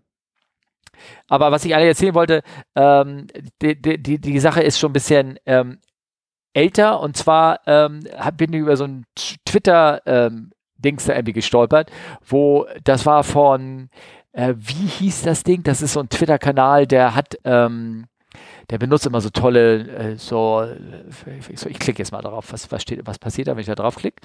Ähm, der nennt sich das, glaube ich, Aero 36 oder irgendwie sowas, 360. Mhm. Nein, nein. Ähm, von dem wurde es vertwittert. Hier, das ist aber hier, nennt sich Cotem Fleet ja. und dann sieht man drin Pilot, Pilot Skills. Und dann siehst du so eine, so eine, ähm, ist das eine Gulfstream oder irgendwas? ja, das ja? glaube eine Gulfstream, ja. Ja, eine Gulfstream irgendwie für so ein, so ein Dirt Road irgendwo starten, Geil. abheben, aus dem Hubschrauber gefliegt, wegfliegt und dann äh, denkst du natürlich nach, was, was macht denn diese, diese Gulfstream da ähm, so auf so einem Rollweg da irgendwie. Oh, Rollweg, also da, eine ja, Wiese, also nee, so eine, eine, eine, eine, eine längliche Waldlichtung. Eine, ja, genau. Also das ist irgendwie so ein Dreck, so, so eine Feldstraße gewesen. Irgendwie so. Was macht sie da? Ne? Ja, und äh, wenn du dann nämlich da so ein bisschen nachhakst, ähm, ich, ich, später in den Shownotes sind so diverse Links drin, ne? da sieht ihr von Flugzeugen, die, die auf solche Feldwegen gelandet werden, die dann einfach, wo die Crew wegrennt, die äh, von der Polizei, äh, äh, mhm. wenn die da aussteigen, gefangen genommen werden, die von so Flugzeugen, die gefunden werden, ohne Crew irgendwas und dann dort verbrannt werden von der Polizei, damit sie irgendwie nicht mehr weiter ist. Das sind nämlich alles entweder Drogenkuriere, genau. Das sind zwar äh, so Narkoflieger, wie sie ja. so schön heißen. Ja. Ne? Ähm, gerne, gerne mal in Belize mhm. und die von Kolumbien, Belize rüber nach Mexiko, da landen, ihre Fracht ausladen und dann wieder zurück, teilweise tief übers Meer fliegen, damit sie unterm Radar bleiben. Und ähm, die sind entweder geklaut, die Flieger, oder ganz normal legal gekauft worden und dann irgendwie eine alte falsche Registrierung drauf gepinselt werden. Mhm. Und die werden am Einsatz und dann werden sie manchmal, weil sie dann von der Polizei überrascht werden, hauen die einfach ab, lassen die Flieger da stehen. Und es ist in der Tat so oft, dass diese Flieger, die sind nichts wert. Wir hatten das Thema ja schon mal mit jetzt auch äh, mit den russischen Fliegern, mhm. die ähm, aus der Zertifizierung rauslaufen, mhm. ähm, weil die keine weil die, die Teile nicht richtig gewartet werden ja. oder nicht zertifiziert gewartet werden sollen. Und hier hast du Flugzeuge, die mhm. einfach irgendwie betrieben werden. Da gibt es mhm. keine Flugstundenaufzeichnung mhm. von, mhm. keine Teile, Dokumentation mehr, gar nichts mehr. Die werden einfach geflogen, bis sie auseinanderfallen ja. oder auch nicht oder so, ja. die sind vom Markt, die sind nichts Null. mehr wert. Ja. Nur wenn sich das lohnt, wird dann so ein Flieger mal, wie hier auf diesem einen Tweet, so mal rausgeflogen. Äh, und die werden oftmals irgendwo hingeflogen und dann stehen die da und ja. verrotten, weil du kannst mit denen nichts mehr anfangen. Ja, liegt natürlich auch tot. daran, dass das Geschäft, in dem die arbeiten, eine relativ hohe Gewinnmarge hat, ja, und sich das einfach auch leisten kann. Ne? Genau das. Oder beziehungsweise, keine Ahnung, wen sie da alles bestechen, damit sie ja. das irgendwie machen. Ich, ja. das Witzige ist, ähm, wir machen äh, jetzt übrigens wieder nächsten Mittwoch auch wieder. Erster Mittwoch im Monat ist in Hamburg Pilots Controller Meeting. Mhm. Ne? Das ist eine lockere Veransammlung von, von äh, manchmal Fluglotsen, immer die gleichen Gesichter. Ich gehe auch gerne mal hin. Ähm, und, ähm, und da war, letztes Mal war ein Typ da mit drin, der hat mich auch angesprochen, oh, was, du arbeitest nicht mehr, hier witzen, ich besuche immer Piloten und so, äh, wir fliegen da so Citations irgendwo raus aus Ecken und so. Und ich so, was? Wie? Ja? Und zeigte mir irgendwie so ein Video, wo sie irgendwie so ein, das, ich arbeite für eine Firma, die rekrutiert Piloten, um diese Flieger denn da rauszufliegen. Also nicht die, die da hinfliegen. Ach so, nicht die ja? Drogenvereine, sondern. Okay. Nein, nicht die Drogen, aber die, die da irgendwie rausfliegen. Ja. Ich sage, ja, aber, äh, äh, ach, die haben, ich kenne auch einen, ach, sind die denn lizenziert? Ach Quatsch, das müssen so Haudegen sein, die, die haben gar keine Ratings für das Ding. Also die hat, ja, hier, also, weißt du, ich habe so Schnacker, Schnacker, Schnacker, weißt du? Der äh. gesagt, ey, lass uns mal eine Folge darüber machen, hat sich nie gemeldet wieder. Ne? Ja. Hat sich nie wieder gemeldet darüber. Also, das war irgendwie so ein, so ein, so ein Schnacker, irgendwie sowas. Aber deswegen bin ich nochmal auf dieses Thema gekommen und äh, wollte das mal äh, irgendwie aufbringen. Und äh, die Tatsache auch, dass diese Flieger eigentlich, sobald sie da in, diesen, ja. in dieses System reinkommen, die sind, ich könnte mal sagen, oh, warum verbrennen sie die da? Der, der ist da gelandet und da wird er mutwillig von der Polizei angesteckt. Mhm. Der, der ist nichts wert. Der ist nichts mehr wert, der Wettliga. Ich habe hier äh, in meiner Wohnung einen feuerfesten Safe. Mhm. Und den habe ich nicht deshalb, weil ich da meine unglaublichen Goldvorräte drin hätte, sondern da ist die L-Akte. Nee, die sehe ich ja hinter dir jetzt gestapelt da oben. ja, genau, genau, genau. Die sind ja auch feuerfest. Die sind also brauchst ja genau, voll kein Safe. Ja. Genau. Nee, nee, ja. da ist die L-Akte von meinem Flieger drin. Ah, Weil ich mir okay. nämlich genau ja, ja. die Sache überlegt habe, was passiert, wenn mir hier die Bude abbrennt und die L-Akte ja. weg ist. Dann ist mein Flieger nichts mehr wert. Stimmt natürlich, bei Segelflugzeugen ist es nicht ganz so krass. Aber trotzdem, ne, den Ärger willst du nicht antun. Ne? Nee, nee. Haben wir uns Safe gekauft. Ja. Also, ja. Wobei, nachdem bei uns einmal eingebrochen ist, habe ich mir ein Schließfach in der Bank gegönnt. Also ja, hier geht es ja gar nicht um Wertgegenstände im engeren Sinne. Hier geht es wirklich. Ist da auch nicht drin. Da, da, ja. ist, da ist auch kein Wert drin. Das ist auch so Dokumente und ja. irgendwas, so Sachen so. Oder, oder solche Sachen wie die, ich sag mal so, die, die Uhr von der Oma, weißt du, die eigentlich ja, auch nichts wert ist, aber wo du sagst, ja, das möchte ich nicht, weil mir wurden äh, ähm, äh, Sachen geklaut, die eigentlich auch nichts wert sind, aber die, die Erinnerungen dran waren. Und das möchte ich halt nicht nochmal. Ja, ja, ne? klar. Ja, klar. Ne? Hm. Ja, nee, das fand ich irgendwie ganz witzig, irgendwie so, dass man da, äh, äh, ich hau da ein paar Links mal rein in die Shownotes, schaut euch das mal an und ein paar Bilder und, äh, und äh, es, ist schon eine spannende Geschichte, irgendwie ja. sowas, ne? Ja, ja. Hast du ein bisschen Kraft? Ja, wir müssen zumindest noch ein Hörerfeedback und eine Geschichte machen, oder? Ja, und zwar äh, Florian. Ich lese vor, du beantwortest. Äh, ja, okay. Okay. Moin, Steffen. Ja. Ich habe eine Frage, die du sicherlich beantworten kannst. No pressure. Äh, ich habe auf Flightradar 24 letzte Woche vermutlich zwei Fahrzeuge auf HAM, also HAM Flug Marktplatzflughafen gesehen, die auf den Runways und den Taxiways unterwegs waren, was ich so vorher noch nie gesehen habe. Also er hat die auf Flight Radar 24 gesehen, nicht optisch. Ja. Ne? Das heißt, ja. da muss irgendein Radarsender drin gewesen sein.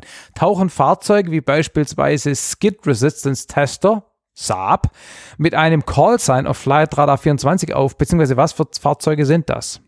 Also er sagt es mit dem Saab vermutlich deshalb, weil Airport Ground Vehicle, ne, da steht nichts von Saab. Also ich weiß nicht, wie er auf Saab kommt.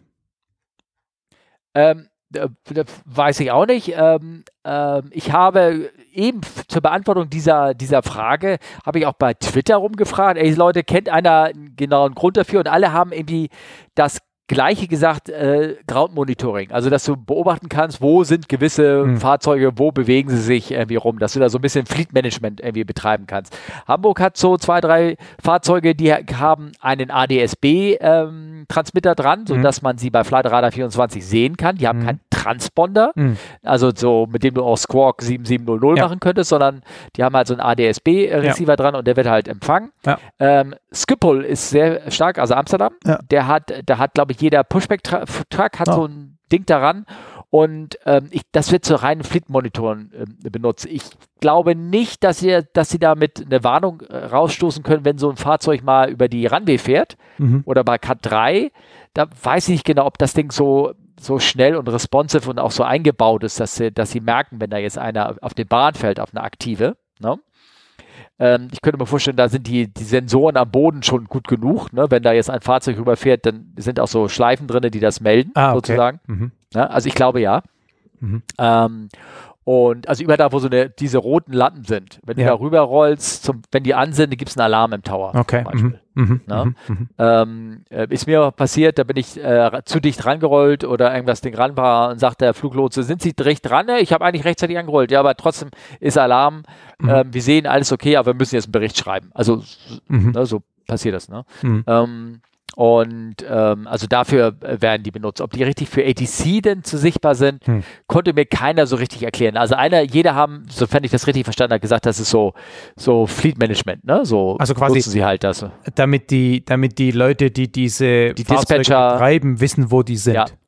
Genau, ja, so mhm. Dispatcher, damit die, damit die gleichzeitig gucken, wo ist das Flugzeug und ist jetzt das Fahrzeug mit der Nummer X auch an dem Flugzeug Nummer Y dran, wo er es dran soll und schleppt er den gerade. Sowas in der Art. Finde ich aber erstaunlich, dass die dafür ADSBs nehmen und nicht einfach nur einen GPS-Empfänger mit, mit irgendeinem anderen Funk- oder Mobile-Dingens. Ne? Also ADSB ist ja eigentlich für fliegende Systeme gedacht und dass da jetzt jeder Hinz und Kunz einfach so ein ADSB-Dödel an sein Auto hindödeln kann, Gut, das ist ein Flughafen, kein Hinz und Kunst, aber trotzdem finde ich irgendwie erstaunlich. Ja, ja. Ich finde es auch so ein bisschen erstaunlich, äh, weil, wie gesagt, die, so, so, ein Flughafen ist voll mit WLAN und anderen Netzen ja. und Funknetzen drin und auch jeder, jeder Rampagent hat so ein, so WLAN-Receiver, mit dem er die ganzen Daten vom Beladungspapier und, und Schlepptop, alles haben die, was ist, da ist, da ist überall volles Netz ähm, für die ganze Operation zur Verfügung und dass ja. so ein Ding da ist. Ich ich finde es auch interessant, warum sie es machen, ähm, aber also sie machen es ja nicht umsonst, also irgendwie einen Grund werden sie haben. Aber ja, außer ja. das ist mir, ist mir kein Grund ähm, eingefallen. Ja. Ne? ja. ja. Okay. Es gibt Geschichte. Eine, eine, okay, das mit dem Flugunfall will ich nicht mehr besprechen. Das, ja, gut, das war gerade ein aktuelles ähm, Ding ähm, können wir ganz kurz besprechen. Und zwar hat mich äh, Beck gefragt, jetzt gerade ist ein Telegram-Channel. Ich weiß nicht, ob du damit reingelauscht hast, irgendwie nee. in unseren Telegram-Channel. Und da hat er gefragt, ob ich weiß, was mit der Lufthansa 8 Papa passiert ist. Lufthansa Und, 8 Weil die ist Papa. losgeflogen in Boston.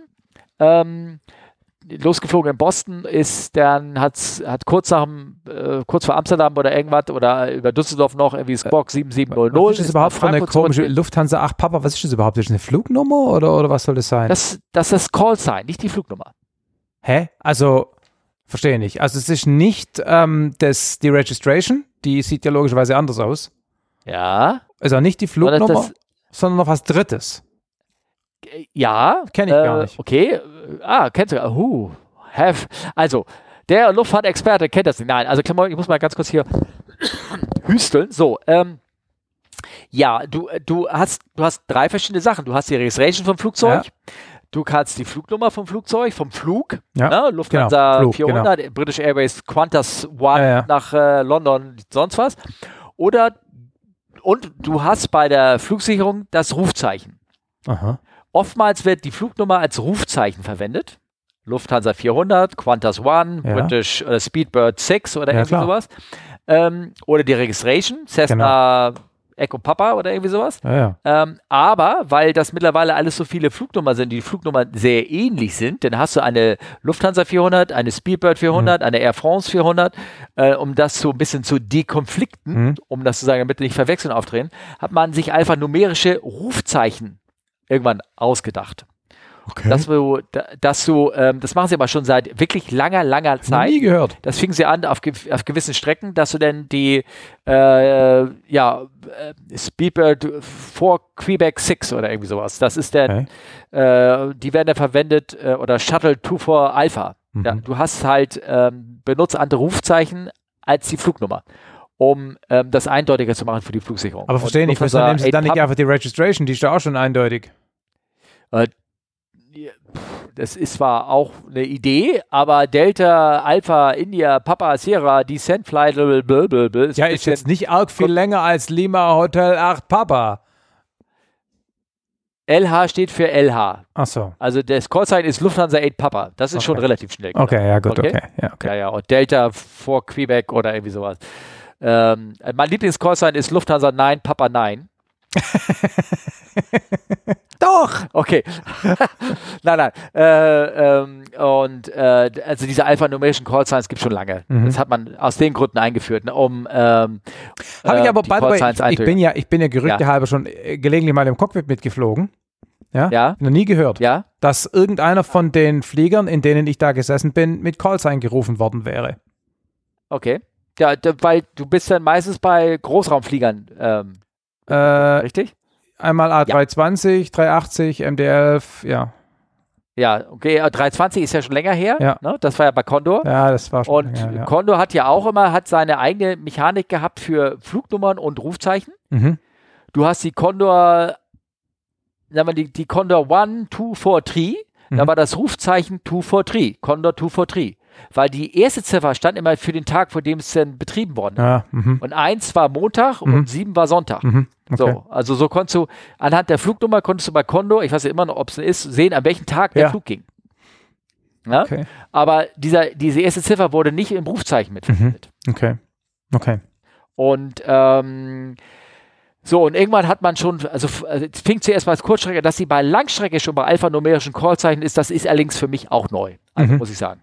Aber hat man wahrscheinlich, weil, na gut, weil es gibt den Flug von, von München, äh, von München nach Boston und von Frankfurt nach Boston und dann noch mehrfach und dann hat man sich irgendwann gesagt, Mhm. ja, dann machen wir mal andere, Und andere Zeichen. Aber nochmal, hängt dieses Kennzeichen am Flugzeug, dieses Callsign, hängt es am Flugzeug oder am Flug oder an gar nichts von beidem?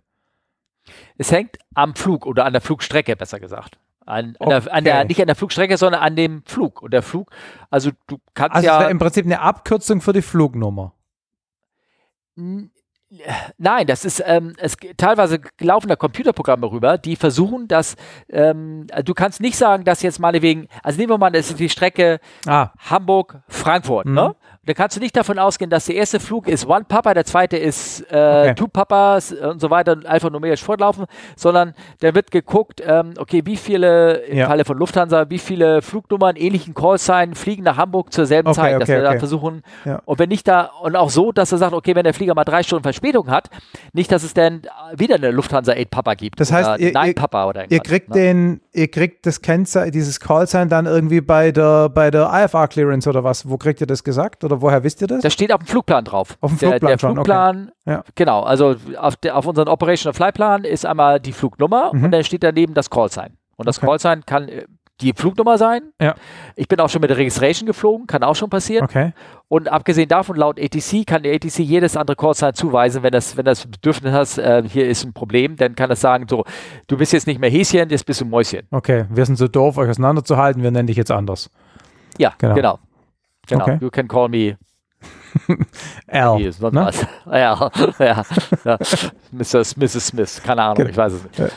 Ne, also das, das Okay. ah, okay, jetzt kommen wir mal frage, die Frage von Beck zurück und Stimmt, er hat mich ja- gefragt, ja, jetzt haben wir nochmal die, die Becker mich gefragt, äh, was ist denn da passiert? Ich kann Ihnen das wirklich nicht sagen, weil ich habe dann geguckt, ist da irgendwie im, noch komme ich ja ins Intranet rein und da ja. stand also nichts drin. Aviation Herald stand auch nichts drin. Ähm, und dann hat hier Fabian B. hat gesagt, im Fliehfliegerforum ging es davon aus, dass es ein Medical war. Also dass mhm. der ein kranker Passagier war. Mhm. Und die haben dann äh, Squawk 7700, also Notfall gesquawkt und sind dann wieder zurückgeflogen, mhm. haben wohl den Gast ausgeladen und sind dann wieder weitergeflogen. Mhm. Und da haben wir so ein bisschen darüber äh, geredet ähm, oder kam mal die Frage auf, wann ist denn, wann kann man davon ausgehen, äh, dass so ein Flug, äh, was da jetzt passiert ist, wenn man sagen will, ich will wissen, was da passiert ist, wo kann ich das nachlesen? Also mhm. ähm, am Ende sollte man das nachlesen können, wenn es äh, wenn es irgendwas wirklich Wichtiges war, wird man das in den BFU mhm. berichten oder Announcement. Da gibt es ja unter, es gibt mal die Unfallberichte und die oder Unfall Flugunfalluntersuchungsberichte, oder? Ja, genau. Und die, und, und dann gibt es noch die Bulletins. Mhm. Und ja. in den Bulletins steht ja, steht alles Mögliche drin, aber das muss halt nach Kriterien, also so ein Bericht kommt nur nach Kriterien, wird, kommt da rein. Also wenn es einen schweren Schaden war, wenn einer verletzt war oder irgendwas. Und dazu habe ich den Wikipedia-Link mal da reingetan, wer das äh, nachlesen möchte.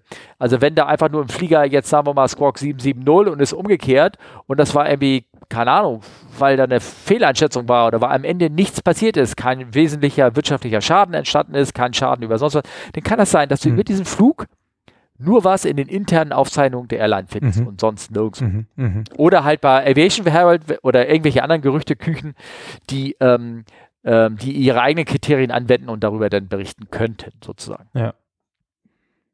Hm. Okay. So. Jo. Ja. Geschichte zum Ende. Da wolltest du mal was erzählen. Äh, ich habe keine Geschichte, aber ich habe am Wochenende einen, coolen Witz gehört. Äh, den muss ich kurz erzählen. Äh, okay. Das Flugzeug Pitts Special sagt dir was, oder? Kurzflieger äh, Doppeldecker. Genau. Ja. Genau. Genau. die Frage ist, warum haben Pitts Special Piloten einen Stein und einen Helm beim Fliegen dabei? Äh, also ich könnte mir vorstellen, dass sie, wenn sie den Looping so genau fliegen, dass sie nicht selber in ihren eigenen Stein wieder reinfliegen. Und damit hat, dann tragen sie den Helm, damit die nicht von ihrem eigenen Stein erschlagen. so ähnlich, genau. Nee, nee, es geht um was ja. anderes. Wenn der Motor also, ausfällt, ja. dann werfen sie den Stein raus, um zu identifizieren, auf welchem Feld sie landen werden. Und den Helm haben sie auf, dass sie den Stein nach der Landung nicht auf den Kopf kriegen. Weil die so eine schlechte Gleitzahl haben. Genau, weil einfach die, Landefeld muss direkt unter einem sein und sie sind schneller unten als der Stein. Den fand ich, ich weiß nicht, ich finde solche, ich finde den cool. Ja, okay, gut. Okay. Ähm. Ja, gut. Ähm, ja. Also ich habe auch eine kleine Geschichte, die könnte man so ein bisschen bei uns äh, mit zwischen uns zwei reinlegen, weil es hm. wird ja gerne mal gesagt, wenn wir aufnehmen, man hört immer leider immer so deutlich, wo du herkommst, so vom Dialekt her. Hm und wo ich herkomme, ne? So mhm. die Schwaben und die, ne? So irgendwie sowas. Mhm. So meine Frau. Ich weiß nicht, ob das so witzig ist. Sie, sie konnte es auf jeden Fall so witzig erzählen. Also, meine Frau hat, sie war mit ihrer, äh, mit ihrer Mutter in ihrer, in der Mutters alten Heimat unterwegs. Das ist in Haiger, Lahn-Dill-Kreis. Das ist bei Hessen. In Hessen? Da oben. Mhm. Ja, aber in Nordhesse, mhm. die sprechen da anders. Die haben, die, die, die rollen das R so ein bisschen wie so ein Amerikaner das R rollt, ne, so okay. ein bisschen so auf diese Art, mhm. aber noch so tiefer aus dem, aus dem Rachen irgendwie raus. Vielleicht kommen einige Hörer unterher und kann das irgendwie verstehen. Es gibt bestimmt wie jemand, der sich jetzt beleidigt fühlt und sich melden wird. Ja, ja. Da, nein, das war ich ja gar nicht so. Auf jeden Fall, der eigentliche Witz war, dass, dass sie da irgendwie äh, zufällig auf einer alten Bekannten getroffen worden sind, die die irgendwie wiedererkannt haben oder die über, über, sich unterhalten haben. Das sind ja alles so kleine Dörfer und da kennt man sich ja gerne mal, jeder kennt ja jeden. Mhm. Und, ähm, und dann, oh, dann müssen sie unbedingt meine, meine Mutter besuchen und so. Und also im Dialekt dann geredet, ne, natürlich, ne. Und da meinte, ähm, äh, äh, ja, wo wohnt die denn? Ja, in der Pfarr von Ochenstraße. Äh, wo wohnt sie? In der Pfarr von Ochenstraße. Äh, äh, sie guckte ihre Mutter an und die Mutter so, ich weiß auch nicht, zuckte so, ne? Und sie holte schon ihr Handy aus und fing an anzutippen und ja, wie, wie schreibt man das denn? Und die, naja, so wie man spricht. und sie wussten wirklich, sie konnte nicht identifizieren, mit welcher Buchstabe. Es war nachher die Pfarrer von Ochenstraße. Wer wie, das wie heißt der, da, wie ist dieser Name? Orn. Pfarrer von Ochen. Ja, ich, ich habe okay. ich, ich habe mir da einen Screenshot gemacht, um das irgendwie, irgendwie das zu erkennen zu können. Aber ich glaube, ich finde da Pfarrer von Ofenstraße. Jetzt Ofen. Und das war so. Buchstabier mal, buchstabier mal diesen Hauptname. P, also das war P-F-A-R-R-E-R. Also da sind schon vier Pfarrer. Rs drin. Pfarrer, genau. Ach so, Pfarrer okay. von Sprich doch mal deutlich, Mensch. Ja, genau. Mensch, wie man spricht, sage ich doch. Na, auf jeden Fall, diese Pfarrer von Ofenstraße, wie gesagt, die, ähm, der war halt, da waren drei Rs drin und die ist diese R, ich muss ja eben, glaube ich, erstmal hier trinken, weil das ich meine Kehle schon ganz toll. Das war so, Straße, wo, so wurde das irgendwie ausgesprochen. Ich kann es gar nicht richtig nachmachen. Auf jeden Fall der eigentliche Witz an der Sache Ach, war, dass sie dann sagte, keiner, keiner, meine Frau und meine Schwiegermutter beide wussten nicht, mit welchen Anfangsbuchstaben, wovon sie überhaupt redete. Mhm. Und dann sagte sie, naja, wie man, wie man spricht. Das ist herrlich. Also nächstes Mal, wenn du Dialektschwierigkeiten hast und er kann dich nicht verstehen, sagt er, ne, sagst du einfach. Ich, ich habe mit Dialekt keine Schwierigkeiten. Andere Leute haben mit meinem Dialekt Schwierigkeiten. Ja, ja, genau. Ich, äh, bei mir ist ja genauso. Ich spreche ja reinstes, klasses Hamburgerisch. So, so. Ist klar. Ja, ja. Genau. Genau. Ich habe gerade mal kurz geguckt, also der, die, dieser, dieser äh, Lahn-Dill-Kreis, der ist westlich von Gießen, nordwestlich von Gießen. Ja. Genau, ja, ja. Das ist äh, äh, bekannt äh, Herborn ist ja, ja ganz genau. eine bekannte Stadt und Herborn kennt man, äh, also die, die Menschen, die so ein bisschen älter sind, bekennen das durch ein großes Unglück, was da passiert ist, mal mit so einem Kraft, äh, mit so einem Spritfahrzeug, was da reingefahren ist ins Dorf, in die Stadt. Ja, genau. Stimmt, genau. Kannst du dich erinnern? Das war, gab es eine große Klage auch, Daimler-Benz, äh, ja. diese, diese Aufladebremse, die da nicht funktioniert hat und sowas. Und, mhm. ähm, genau, ne? genau. Hm. Kinders. Jo, langer, langer, langes Gespräch. Ich bedanke mich, dass du äh, die Zeit hattest. Ja, danke Markus. für die Einladung, wie immer. Ach, wir. Ich, ja, ich, ja, ja. habe ja schon mal gesagt, für mich ist das äh, wie so abends beim Stammtisch sitzen und Scheiße spallen. also ja, genau. sehr, sehr entspannend. So soll das, das soll es ja auch sein. Genauso soll der Podcast auch sein. Ja. Ähm, ähm, Olli, der kommt wirklich wieder. Der, den habe ich nicht verloren. Den gibt es noch. Wir, wir, wir, lieben uns noch und alles. Macht euch da keine Sorgen und so. Ne? Das ist einfach nur. Ähm, ich bin halt. Ich habe wenig zu tun. Wobei jetzt bin ich die nächsten. Also im Juli und im Juli bin ich relativ viel weg. Musst du schon wieder Urlaub äh, machen oder wie? Ich, äh, ja, ja, ich meine, irgendwie muss man ja mal das ausnutzen, weshalb ich halt äh, nicht äh, sozusagen hier äh, unterwegs äh, nicht mehr arbeite. Also das, im Juli bin ich unterwegs und ähm, im Juni und im Juli äh, habe ich ja vor, nach Amerika zu Oshkosh ah, zu fliegen. -hmm. Ende des Monats und da zum Beispiel da ein bisschen Vorbereitung und sowas, da bin ich wahrscheinlich auch ein bisschen ja. voll und belegt und kann da nicht und ja. überhaupt. Ja. Hm. Klar nachvollziehbar. Naja, und es ist halt August, September habe ich nichts vor. Da wird jeden Tag gepodcastet und. ja, ich werde im, im September das erste Mal umziehen. Also ich ziehe aus Stuttgart weg mhm. und äh, ziehe da quasi im September hier aus. Mhm. Und, äh, okay. Ja. Das hört genau. sich so an, als wenn du da nicht zufrieden bist mit. Nee, womit ich nicht zufrieden bin, ist, dass ich in die neue Wohnung noch nicht direkt rein kann. Das heißt, ich muss so vier bis sechs Wochen in eine Übergangslösung. Die habe ich zwar, ah. aber das ist ein okay. bisschen nervig. Ne? Ah, ähm, okay, verstehe, insofern. Aber nee, nee, ich bin da schon zufrieden. Ich bin kein Fan von Stuttgart und ich ziehe ich zieh nach Donsdorf, also quasi in die Nähe vom Flugplatz. Und ja? äh, dann okay. wird das Leben hoffentlich angenehmer. Ja. Fliegen kann nur schön sein, ne? Ja, und weißt du, kannst ja dann auch mal unter der Woche abends mal noch ein bisschen auf den Flugplatz rauf, kannst da irgendwie, machst ein Feuer, hockst dich hin, grillst was oder fliegst abends mal eine halbe Stunde mit dem UL sinnlos in der Gegend rum. Das kann ich jetzt nicht machen, weil ich fahre jetzt nicht 40 Minuten hin und 40 Minuten wieder heim. Das meine ich nicht. Ja, ja, ja klar. Das, ja. das da freue ich mich ja. drauf. Ja. Das finde ich ja so schön, dass hier an dem ähm, HFC, ja, dass der am Hamburger Flughafen lokalisiert ist hat in dem Sinne Nachteil ähm, mit Security, ein bisschen ja. rumtüdeln und überhaupt, also und der Flieger aus der Halle raus und du bist eine Stunde am rumtüdeln, oh. bevor du abhebst. Ne? Okay. Einfach nur, ne, es kann sein, dass du in zehn Minuten weg bist, aber rechne mal mit einer Stunde. Mhm. Einfach Flieger aushalten und alles, was dazukommt, ne, vorbereiten und irgendwas. Und dann musst du äh, vom großen Werftgelände musst du jemanden anrufen, der dich rauslässt, mhm. weil große äh, ne, Tore müssen bewegt werden und all sowas. Mhm. Und, äh, und dann kommst du raus. Auf, äh, auf der anderen Seite fliegst du von einem Flughafen weg. Mhm. Nicht irgendwie von so einer mhm. kleinen idyllischen Wiese, wo man zwar schön grillen kann, aber hier hast du so ein bisschen, du musst dich einreihen Klar. zwischen so einem E- Etihad A380 und Ja, dem klar, anderen da und dann leck- es ist irgendwie, weißt du, für Hey, mich weißt du was? ein schönes Gefühl. Weißt du Ja. was? Ich komme dich irgendwann mal besuchen und dann gehen wir mal fliegen.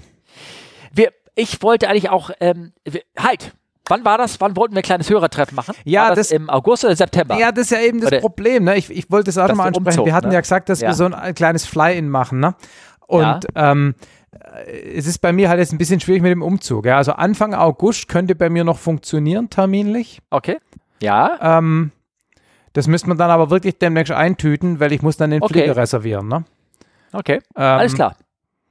Und man könnte zum Beispiel sagen, man macht das irgendwie Freitag, Samstag. Mhm. Sowas irgendwie, keine Ahnung, weil ich den Flieger natürlich unter der Woche leichter bekomme als am Wochenende.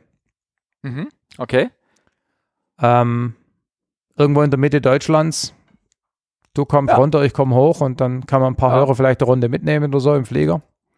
Okay. Müssten wir dann aber halt schon jetzt langsam anfangen, ne? Ja, okay, gut, alles klar. Dann, dann, dann, dann, dann legen wir mal los, machen wir Termin und äh, Anfang erster Woche, so Ende erster Woche, glaube ich, würde bei mir Dinge. Erst, Ende erster Augustwoche Mhm. sowas, ne? Das, wegen, ähm, ja, ja, prima. Ja, genau. Dann Kriegen wir hin. schwätzen wir da mal. Genau. Gut. Dann gut's Nächtle, Gut's wie man hier in Nächtle. Norddeutschland sagt, ne? Ja, ja, genau, so wie man in Norddeutschland sagt. Du sagst jetzt du mich auch. Und, ich weiß gar nicht, äh, wie, heißt es bei euch? Wenn ich jetzt zurückgrüßen wollen würde und dir ein, eine wohlgeruhsame Nacht wünschen, wie würde ich das sagen auf, auf Hamburgisch? äh, das weiß ich gar nicht. Okay, na dann. Sagt man überhaupt was? Wir sind immer so wortkrank. die Okay, dann- Keine Ahnung. Schlaf gut. Gute Nacht. Jo, Schlupgoat. Schlupgoat. Das ist ganz gut, ne? okay. Schlupgoat, ne? Okay, klar. gut. Tschüss. Gutes Nächtle. Ja, und ach ja, übrigens, ne, das Übliche, ne? Äh, fragt CFU, Äh, come fly with us. Jetzt haben wir es ja gar nicht erwähnt. Was? Das Foto, was ich dir geschickt habe. Als ich da auf der Hahnweide fotografiert habe, habe ich einen äh, englisch registrierten, was war das? Ich glaube, ein Diskus oder war es ein Ventus? Weiß ich nicht. Ach, Und der ja, hatte ja, ja, als ja. Kennzeichen Golf, also für Great Britain, ne? Und dann Charlie Ja. Fox Whiskey Uniform ähm, Ja. gehabt. Wunderbar. Ja. Das, äh, das Foto darf ich jetzt immer verwenden, ne, für die Abschiedszeremonie, oder? Ja, ich schicke dir das Von Foto dir. noch mit. Das war ja, das war ja ein, ein Bildschirmfoto, abfotografiert vom Bildschirm. Ich schicke dir noch das gescheite Bild. Okay, wunderbar, dann machen wir das so. Genau. Ne? Okay, Tschüss. gut. Tschüss. tschüss.